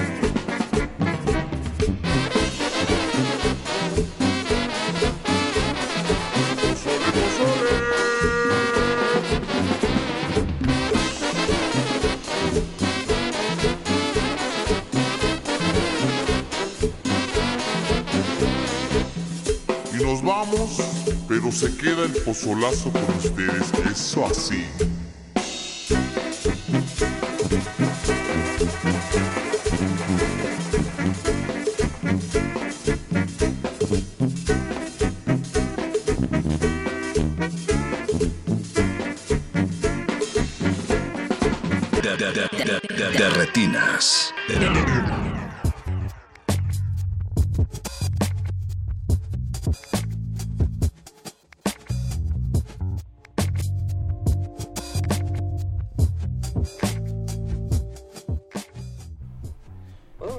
Ya estamos de ya estamos al aire, sí, en de retinas en el 96.1 de FM. Como ya escucharon, ya está aquí en la cabina Julio Hernández Cordón. Julio, ¿cómo estás? Hola, Rafa, ¿cómo Nos estás? da mucho gusto recibirte otra vez aquí. Gracias. Igualmente, Es- gracias por la invitación. Es tu tercera película de la que hablamos en De Retinas, lo cual nos da mucho gusto porque decir que has seguido trabajando y nosotros también. Seguimos aquí. Pero bueno, Julio, esta en especial creo que ha tenido, bueno, todas, pero esta ha tenido un recorrido bastante largo. En festivales en el país. ¿Cómo te sientes de que por fin llegue, ahora sí que a la cartelera? Emocionado de compartirla. Finalmente es una película que, que se produjo, se escribió para, para México. Entonces creo que, que el lugar que le corresponde donde se vea es, es México. Y para los radioescuchas que no, no sepan de qué se trata, Cómprame un revólver es la historia de una niña y su padre. La niña se llama Hawk, que vive en una especie de México distópico, diría yo. Decíamos que sin fecha y sin lugar definido. Temporal. Atemporal. Donde eh, pues viven eh, en una parte medio escondiéndose porque las mujeres son mercancía en este universo. Entonces pues el papá trata, ¿no? Por todos los medios de, de esconder a su hija y de que no se la lleven. Suena un poco truculenta la trama, pero yo quise decir que es más allá de ser una película sobre el narco o sobre ese tema, es en realidad una película de aventuras y de pues de la imaginación infantil, diría yo. No sé qué opinas, Julio. Sí, eh, me han cuestionado eso, ¿no? Que si es una película de narcos. Y no, para mí es una película sobre la paternidad, sobre la fragilidad de, de la gente que padece el crimen organizado, pero sobre todo sobre la resistencia. Gente que resiste, que no baja los brazos, que se las ingenia constantemente para, para sobrevivir, que es como el caso de los niños, ¿no? Que, que, que usan disfraces para esconderse entre la vegetación. Bastante ingeniosos los muchachos. sí. Y es, sí, es una película que, que tiene como elementos de aventura y de acción, pero sobre todo es una película que, que es sobre las emociones y que creo que su intención es conmover. Sí, hay como todo un tema sobre la, la resiliencia, la resiliencia humana y creo que eso también se va transmitiendo como a la forma en la que este, en la que en la que construyes como todo este todo este mundo. Porque justo no solo son los disfraces de los niños, también es la caracterización de los personajes adultos, es el diseño de arte, el diseño de producción, que justo tiene como esta esta peculiaridad de ser como sentirse muy natural, como que responde a una a una necesidad este digamos como inmediata de los personajes y que en ningún momento se este, siente como artificial o que es como una eh, digamos como una, una construcción ostentosa, ¿no? Eh, cuando la presentaron en el, en el Festival de Cannes, en la quincena de los realizadores, eh, eh, Edward Weintraub decía que era como una mezcla de Mad Max, Peter Pan y eh, Huckleberry Finn, ¿no? Y entonces mucha gente con estas con estos referentes espera como una una especie como de superproducción, ¿no? Y aquí realmente es como un es un trabajo mucho más artesanal, es un trabajo mucho más íntimo en todo sentido. Entonces creo que eso también habla un poco de la resiliencia que bueno, que tu carrera como cineasta también ha, ha demostrado. Ah, gracias Jorge por el comentario, eh, es un halago. Eh, Bueno, es que Jorge la vio allá en la quincena. Ah, wow, Sí, no se sabía, me saludado. Así que No, nos es trajo el que- chisme desde allá. No, es que recuerdo muy bien la presentación porque estaba casi todo el equipo. Sí, me presenté a, 20 a los 22 A integrantes. los que- 22 integrantes del equipo. Sí, me gusta me gusta que las que mis películas se sientan como hechas con la mano, ¿no? Eh, esa como artesanía que de repente cierta gente puede como sentir que es como chafa o defectuoso. Para mí es como como un sello, ¿no? Y también como una una una casi como una especie de manifiesto de lo que para mí es el cine, lo que debería de ser que ya de por sí eh, está lleno de artificios y de, y de presupuestos enormes que de repente me parecen como groseros. Eh, no sé, y con las películas que hacen referencia, lo que quise es como succio- succionar como las atmósferas, ¿no? De Huckleberry Finn me interesaba, me, de niño lo, le- lo leí y me fascinaba esta imagen de ellos atravesando el Mississippi en una balsa que parecía que iban a una tienda de campaña. y eso lo puse literal en la película, ¿no? Mad Max siempre de niño me, me alucinaban los, los carros, ¿no? Que eran ca- como... Nunca entendía del todo Mad Max porque eran carros viejos, se miraban viejos, pero iban furiosos y rapidísimo, ¿no? Como que súper si fuera- tuneados. Sí, tenían un motor que no correspondía al modelo del auto y, y, y, estaba- y se notaban que eran como hechos a mano, ¿no? como que ingeniería casera. Sí. Y eso me y me gusta, bueno, y Peter Pan siempre me gustó de niño. Me hubiera gustado vivir en la isla de nunca jamás, no en la de Michael Jackson, sino en la No, isla no, ya de Michael. sino en, en, en esta isla que donde acampaban y, y los árboles tenían como resbaladillas y todo era como un parque de diversiones y no iban a la escuela. Eh, no sé, como agarrar esos elementos, creo que Cómprame un revólver es una especie de, de homenaje a las cosas que me gustaban de niño y traslado eso como al contexto de las cosas que me dan miedo de México. Sí, No sé si te respondo. No, sí, Sí, no, porque- claro, claro. Sí, sí, sí, porque creo que la, la cuestión va justo por trabajar, y lo- los trabajos más, digamos, eh, más entrañables o que suelen ser como más memorables que abordan la infancia, suelen abordarla desde esta parte como del miedo, pero no no con la intención como de, De de meter más miedo, de asustar, sino justo como de ofrecer un paliativo a este pues a este horror que se vive de forma cotidiana. Así es. No, a mí, a mí lo que me gusta de la película y que me llama la atención es, creo que se conecta muy bien con las dos películas anteriores que hiciste, que fue Ah.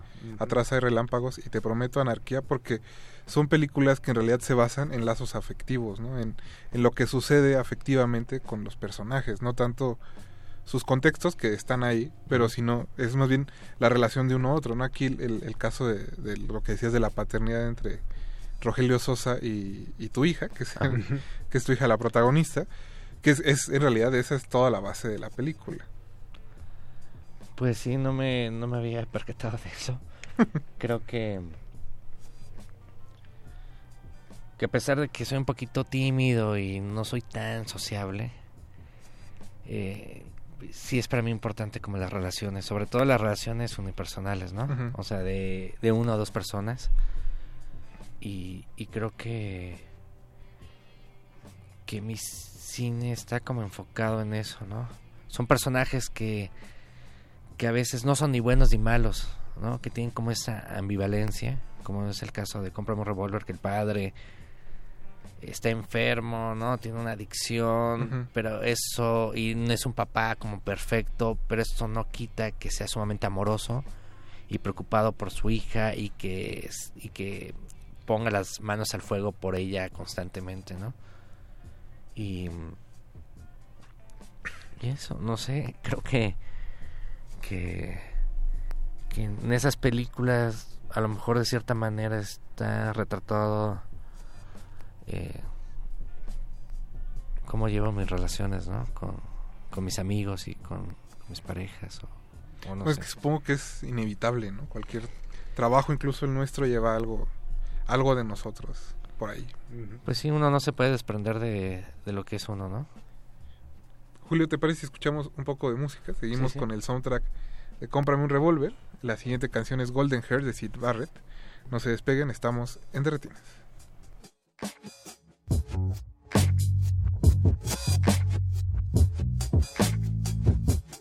De, de- de- de-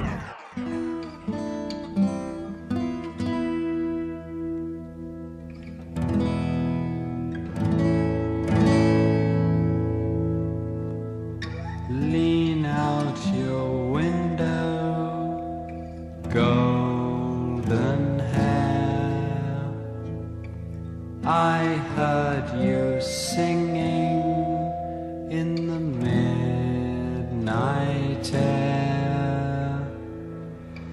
My book is closed, I read no more watching the fire dance on the floor. I've left my book, I've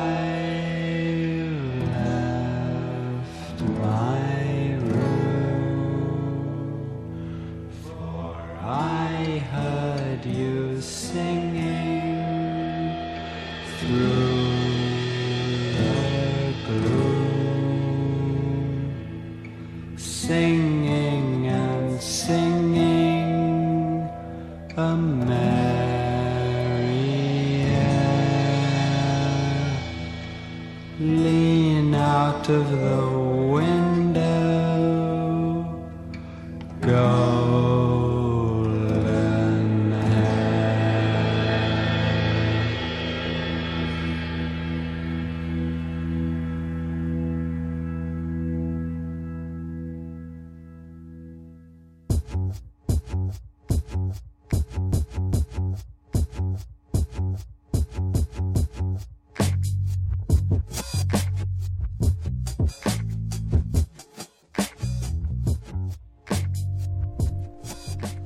Regresamos a De Retinas. Recuerden que nos pueden contactar a través de Twitter como arroba R modulada y en Facebook como Resistencia Modulada. Estamos platicando con Julio Hernández Cordón sobre Cómprame un revólver.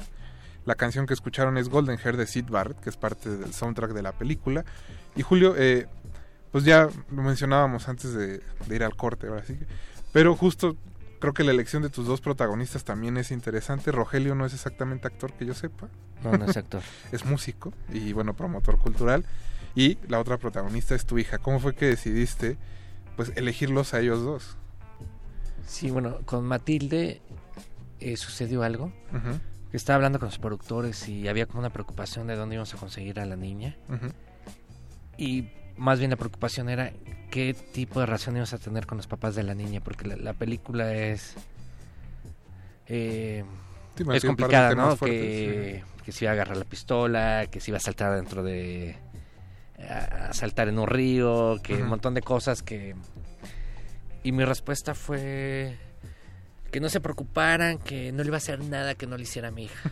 ¿no? Eso fue lo que les dije. Ah, y cuando dije eso, dije, no, ya sé quién puede ser la quién tiene que hacer la película. Dije, mi hija, o sea, creo que es lo más natural y lo más sabio y lo más congruente, ¿no? Ujú. Si tengo esa postura que no va a hacer nada que no la haga mi hija. Y además, pues que había escrito cosas de la película pensando en ella, ¿no? En cómo camina, cómo habla. Ella es sumamente maternal conmigo. Y. Y así fue. Y con Rogelio, en un inicio iba a trabajar con un actor profesional, pero me dejó plantado varias veces. Me comentaba que, está, que ya era muy famoso, que tenía que hablar con su representante. Uh, bueno. Y ese tipo de cosas que me dieron un poquito de pereza, ¿no? De lidiar con eso. Eh, porque intento tener como eh, en mis rodajes como un ambiente cálido, como tranquilo y que la atención venga de otro lado, no, o sea, no, no venga de quizás más bien las circunstancias, el clima o qué sé yo, ¿no? Entonces empecé a buscar por Facebook, que ya es algo como habitual, y, y me encontré con el perfil de Rogelio que su hija mayor era compañera de mi hija mayor, ¿no? Y ya había tenido conversaciones con Rogelio acerca de la paternidad, él también está separado, de sus preocupaciones, y sumado a que Rogelio es músico o, artis- o artista sonoro y vive- sabe vivir la noche y sabe lo que es la noche, y dije, es el personaje, la persona ideal para, para hacer la película porque también eh, mi hija lo conoce, ¿no? Hay como, pues se conocen, hay como una especie de vínculo. Él sabe lo que significa ser papá, sabe cómo hablarle a un niño, porque normalmente la gente que no tiene hijos le habla a los niños como que si fueran teletubbies, ¿no? Como que si fueran mensos y le hablan despacio y hacen voces. Y eso, los niños, pues no son así, ¿no? Entonces, por esa razón, y además que tenía, no sé, que Rogelio creo que tiene eh, un tipo mexicano, una belleza mexicana interesante, ¿no? Y bueno, y mi hija yo la veo como preciosa y que siento que iban a fotografiar bien en la cámara. No, pero bueno, la elección de Rogelio y de tu hija creo que es bastante acertada en los dos casos. Sí, la química entre ellos es, o sea, realmente se siente una, esa, creo que esa relación maternal de la que hablas se transmite muy bien en la película. Sí se percibe. Ah, gracias. Pues fue una apuesta, no les hice casting a ninguno de los dos. Obviamente a mi hija no le podía hacer casting. Porque si no me gustaba algo, o sea, no, ya era como una apuesta, es, sí, una apuesta. Sí, entonces me fui sin hacerle, sin ensayar, sin nada. Probamos ya estando en el rodaje y resultó que Matilde tiene un talento extraordinario, según- sí, y que Rogelio también, o sea, Rogelio Muy creo que tiene un input de, de actor eh, increíble, ¿no? Eh, con él trabajé, mm, lo volví como tartamudo, o sea, en- habla, ensucié su, su, su diálogo, ¿no? Para, que para que no se notara tanto como que era de la Ciudad de México. Ya. Sí. Todo un reto. No, pero es que justo creo que hay, hay como... Es una de las apuestas de la película que sale bastante bien librada. Eh, también digo, ya ahorita decías, por ejemplo, el problema de tener otro niño, ¿no? Como las cosas fuertes que suceden dentro de la película. Pero justo dentro de esto, donde dices que pues todo el mundo te ha preguntado sobre el narco, a mí me parece que las escenas más fuertes no tienen que ver necesariamente con violencia explícita, ¿no? Digamos, el, un par de cosas que suceden al interior de la película, sino con los símbolos que son fuera como de ese ambiente, ¿no? El, a mí me parece extremadamente violento que lleguen a jugar béisbol con vestidos de mujeres. No, ese, ese es algo así visualmente que al menos a mí, no sé a ti Jorge, pero ese es, es como un batazo en en el peor sentido de la palabra. Sí, o sea, es que justo la el la violencia de la película, digamos, viene de alterar como estos eh, de, de- de alterar estos como símbolos de forma muy muy sencilla y muy simple, pero que siempre resulta como muy efectiva. Entonces, más allá como de lo que pudiéramos pensar que una película situada en un México distópico pudiera eh, como mostrar, eh, la, esos golpes o esos, este, digamos, esas sacudidas vienen de, de otros lugares, ¿no? Como de cosas muy, muy simples. Y creo que eso también, este, pues, como decimos, es bastante bueno. Ah, gracias. Fue como esa imagen la encontré de casualidad en Tijuana. Estaba, en, estaba en playas de Tijuana caminando y en eso veo a un vagabundo con vestido de mujer, ¿no? Y era un vagabundo fornido, o sea, que se veía como sí, como musculoso, qué sé yo. Y me pareció como súper fuerte la imagen. Y vi más gente, más vagabundos vestidos de mujer. No entiendo por qué. No sé si En porque se Ajá, no sé si fue porque se quedaron sin ropa y es lo que encontraron. Porque se veían muy masculinos. Y esa imagen me hizo pensar en estos hombres del narco que usan los vestidos como que si fueran trofeos, ¿no? No, pero es que justo es una imagen que en el momento en el que aparece en la película, comprendes totalmente por qué el papá hace hasta lo imposible, porque por esconder a la niña, digamos, o por esconder el género Ajá. de, la, de su hija. No es, es, es muy sutil y muy claro al mismo tiempo. Creo que es, es ahí donde radica la, fe- la efectividad de un símbolo de ese tipo.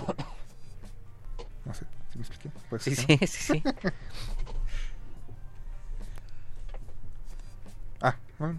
Sí. Ah, bueno, Julio, este, ya para este, terminar la entrevista, este, ¿cuándo estrena la película? ¿Dónde pueden encontrar nuestros radioescuchas más información sobre Cómprame un revólver? Ok, la película se estrena el 10 de mayo, Ujú. la fecha como emblemática en México. Eh, va a estar en los cines de Cinépolis, Cinemex, en la Cineteca Nacional. Y salimos con 60 copias. Y va a estar también eh, en el interior del país, en Guadalajara, Tijuana, Querétaro, Oaxaca, Toluca, Guanajuato, León, Hermosillo. eh, Uy, se me olvidará alguna ciudad, pero prácticamente en las ciudades grandes del país. Y, para mí es un privilegio, primera vez que me va a pasar eso con, con una película mía. Ujú. Y bueno, ¿dónde, puede, ¿dónde pueden encontrar información? Hay un Instagram que se, se llama como la película Comprame un revólver. Y, y creo que ahí vamos a tratar de actualizar la información para que esté para que todo el mundo tenga acceso a, a ella.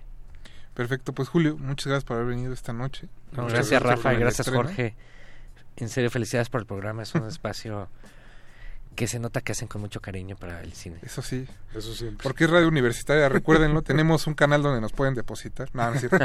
Eh, muchas gracias, Julio. Gracias. Muchas gracias también a todo el equipo de prensa de Kunakuri que hizo esto posible. Eh, don Agustín Mulia, muchas gracias por estar esta noche en los controles. Mauricio Orduña en la producción. Eduardo Luis Hernández en los controles. eh, Alba Martínez en continuidad. Jorge, muchas gracias. Gracias, Rafa. Buenas noches. Le mandamos un abrazo, un abrazo a Alberto Acuña Navarijo. Mi nombre es Rafael Paz y recuerden que nos escuchamos el próximo martes a las 9 de la noche. Los vamos a dejar con El Son del Caballito de banda Llano Verde, también parte del soundtrack de Cómprame un revólver. Hasta luego.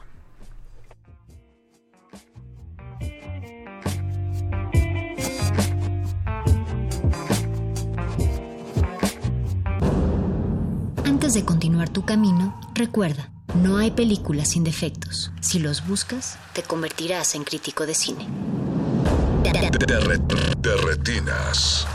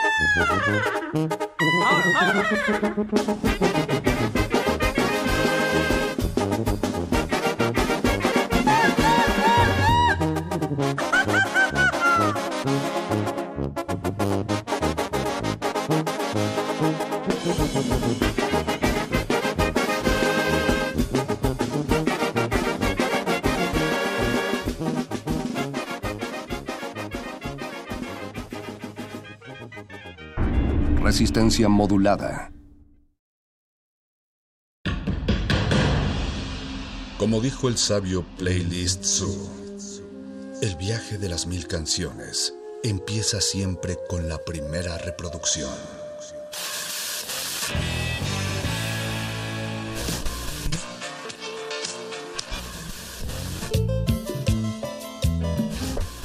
A continuación, un maestro te abrirá la puerta de su lista de reproducción.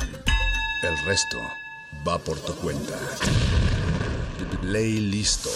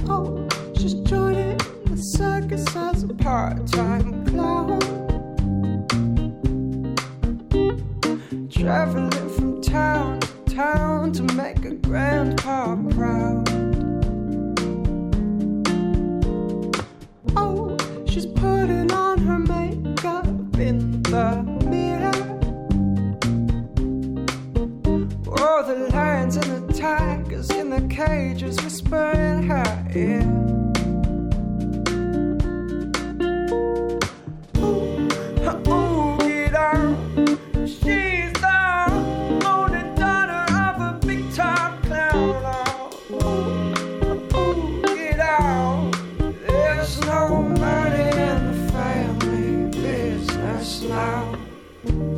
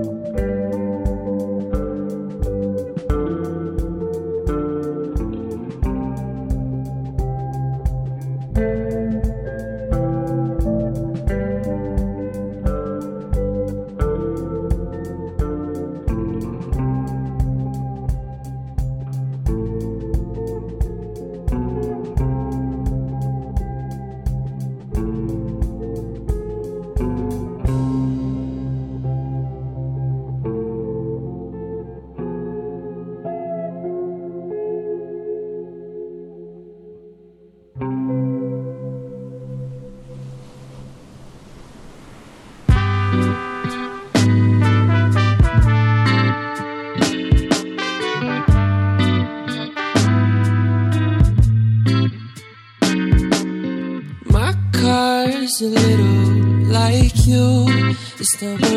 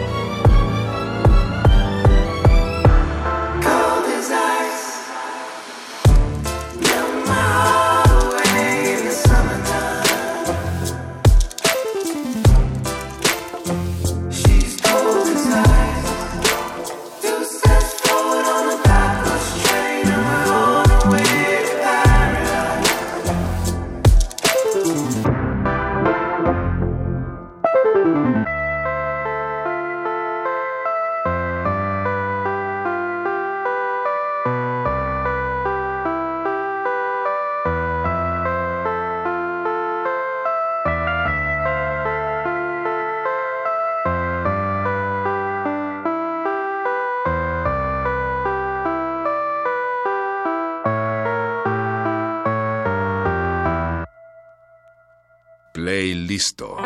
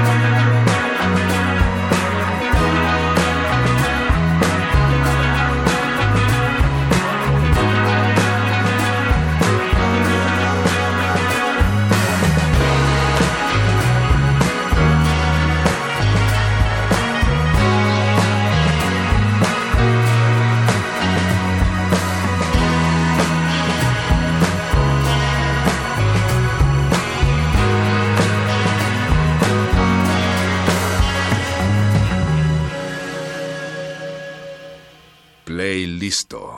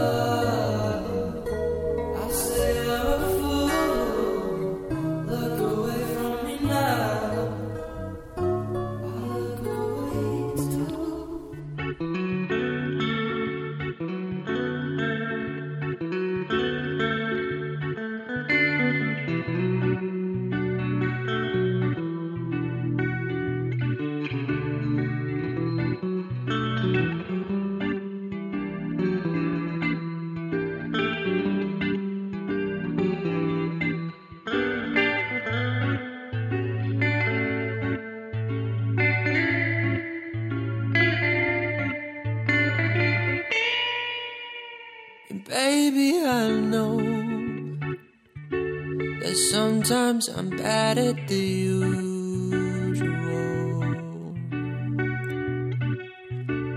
I really miss talking on the phone at night. Well, there's a storm tonight, and you can call me.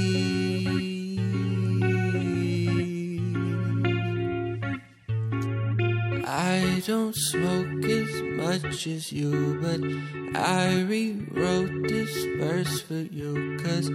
I just want you to notice me.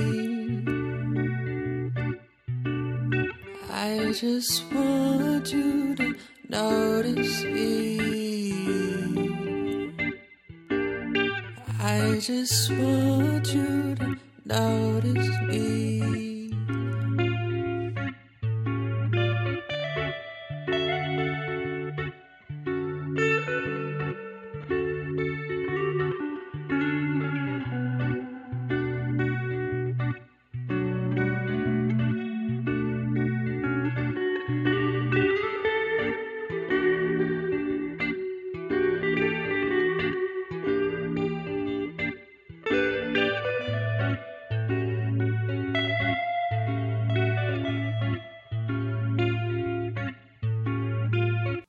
listo.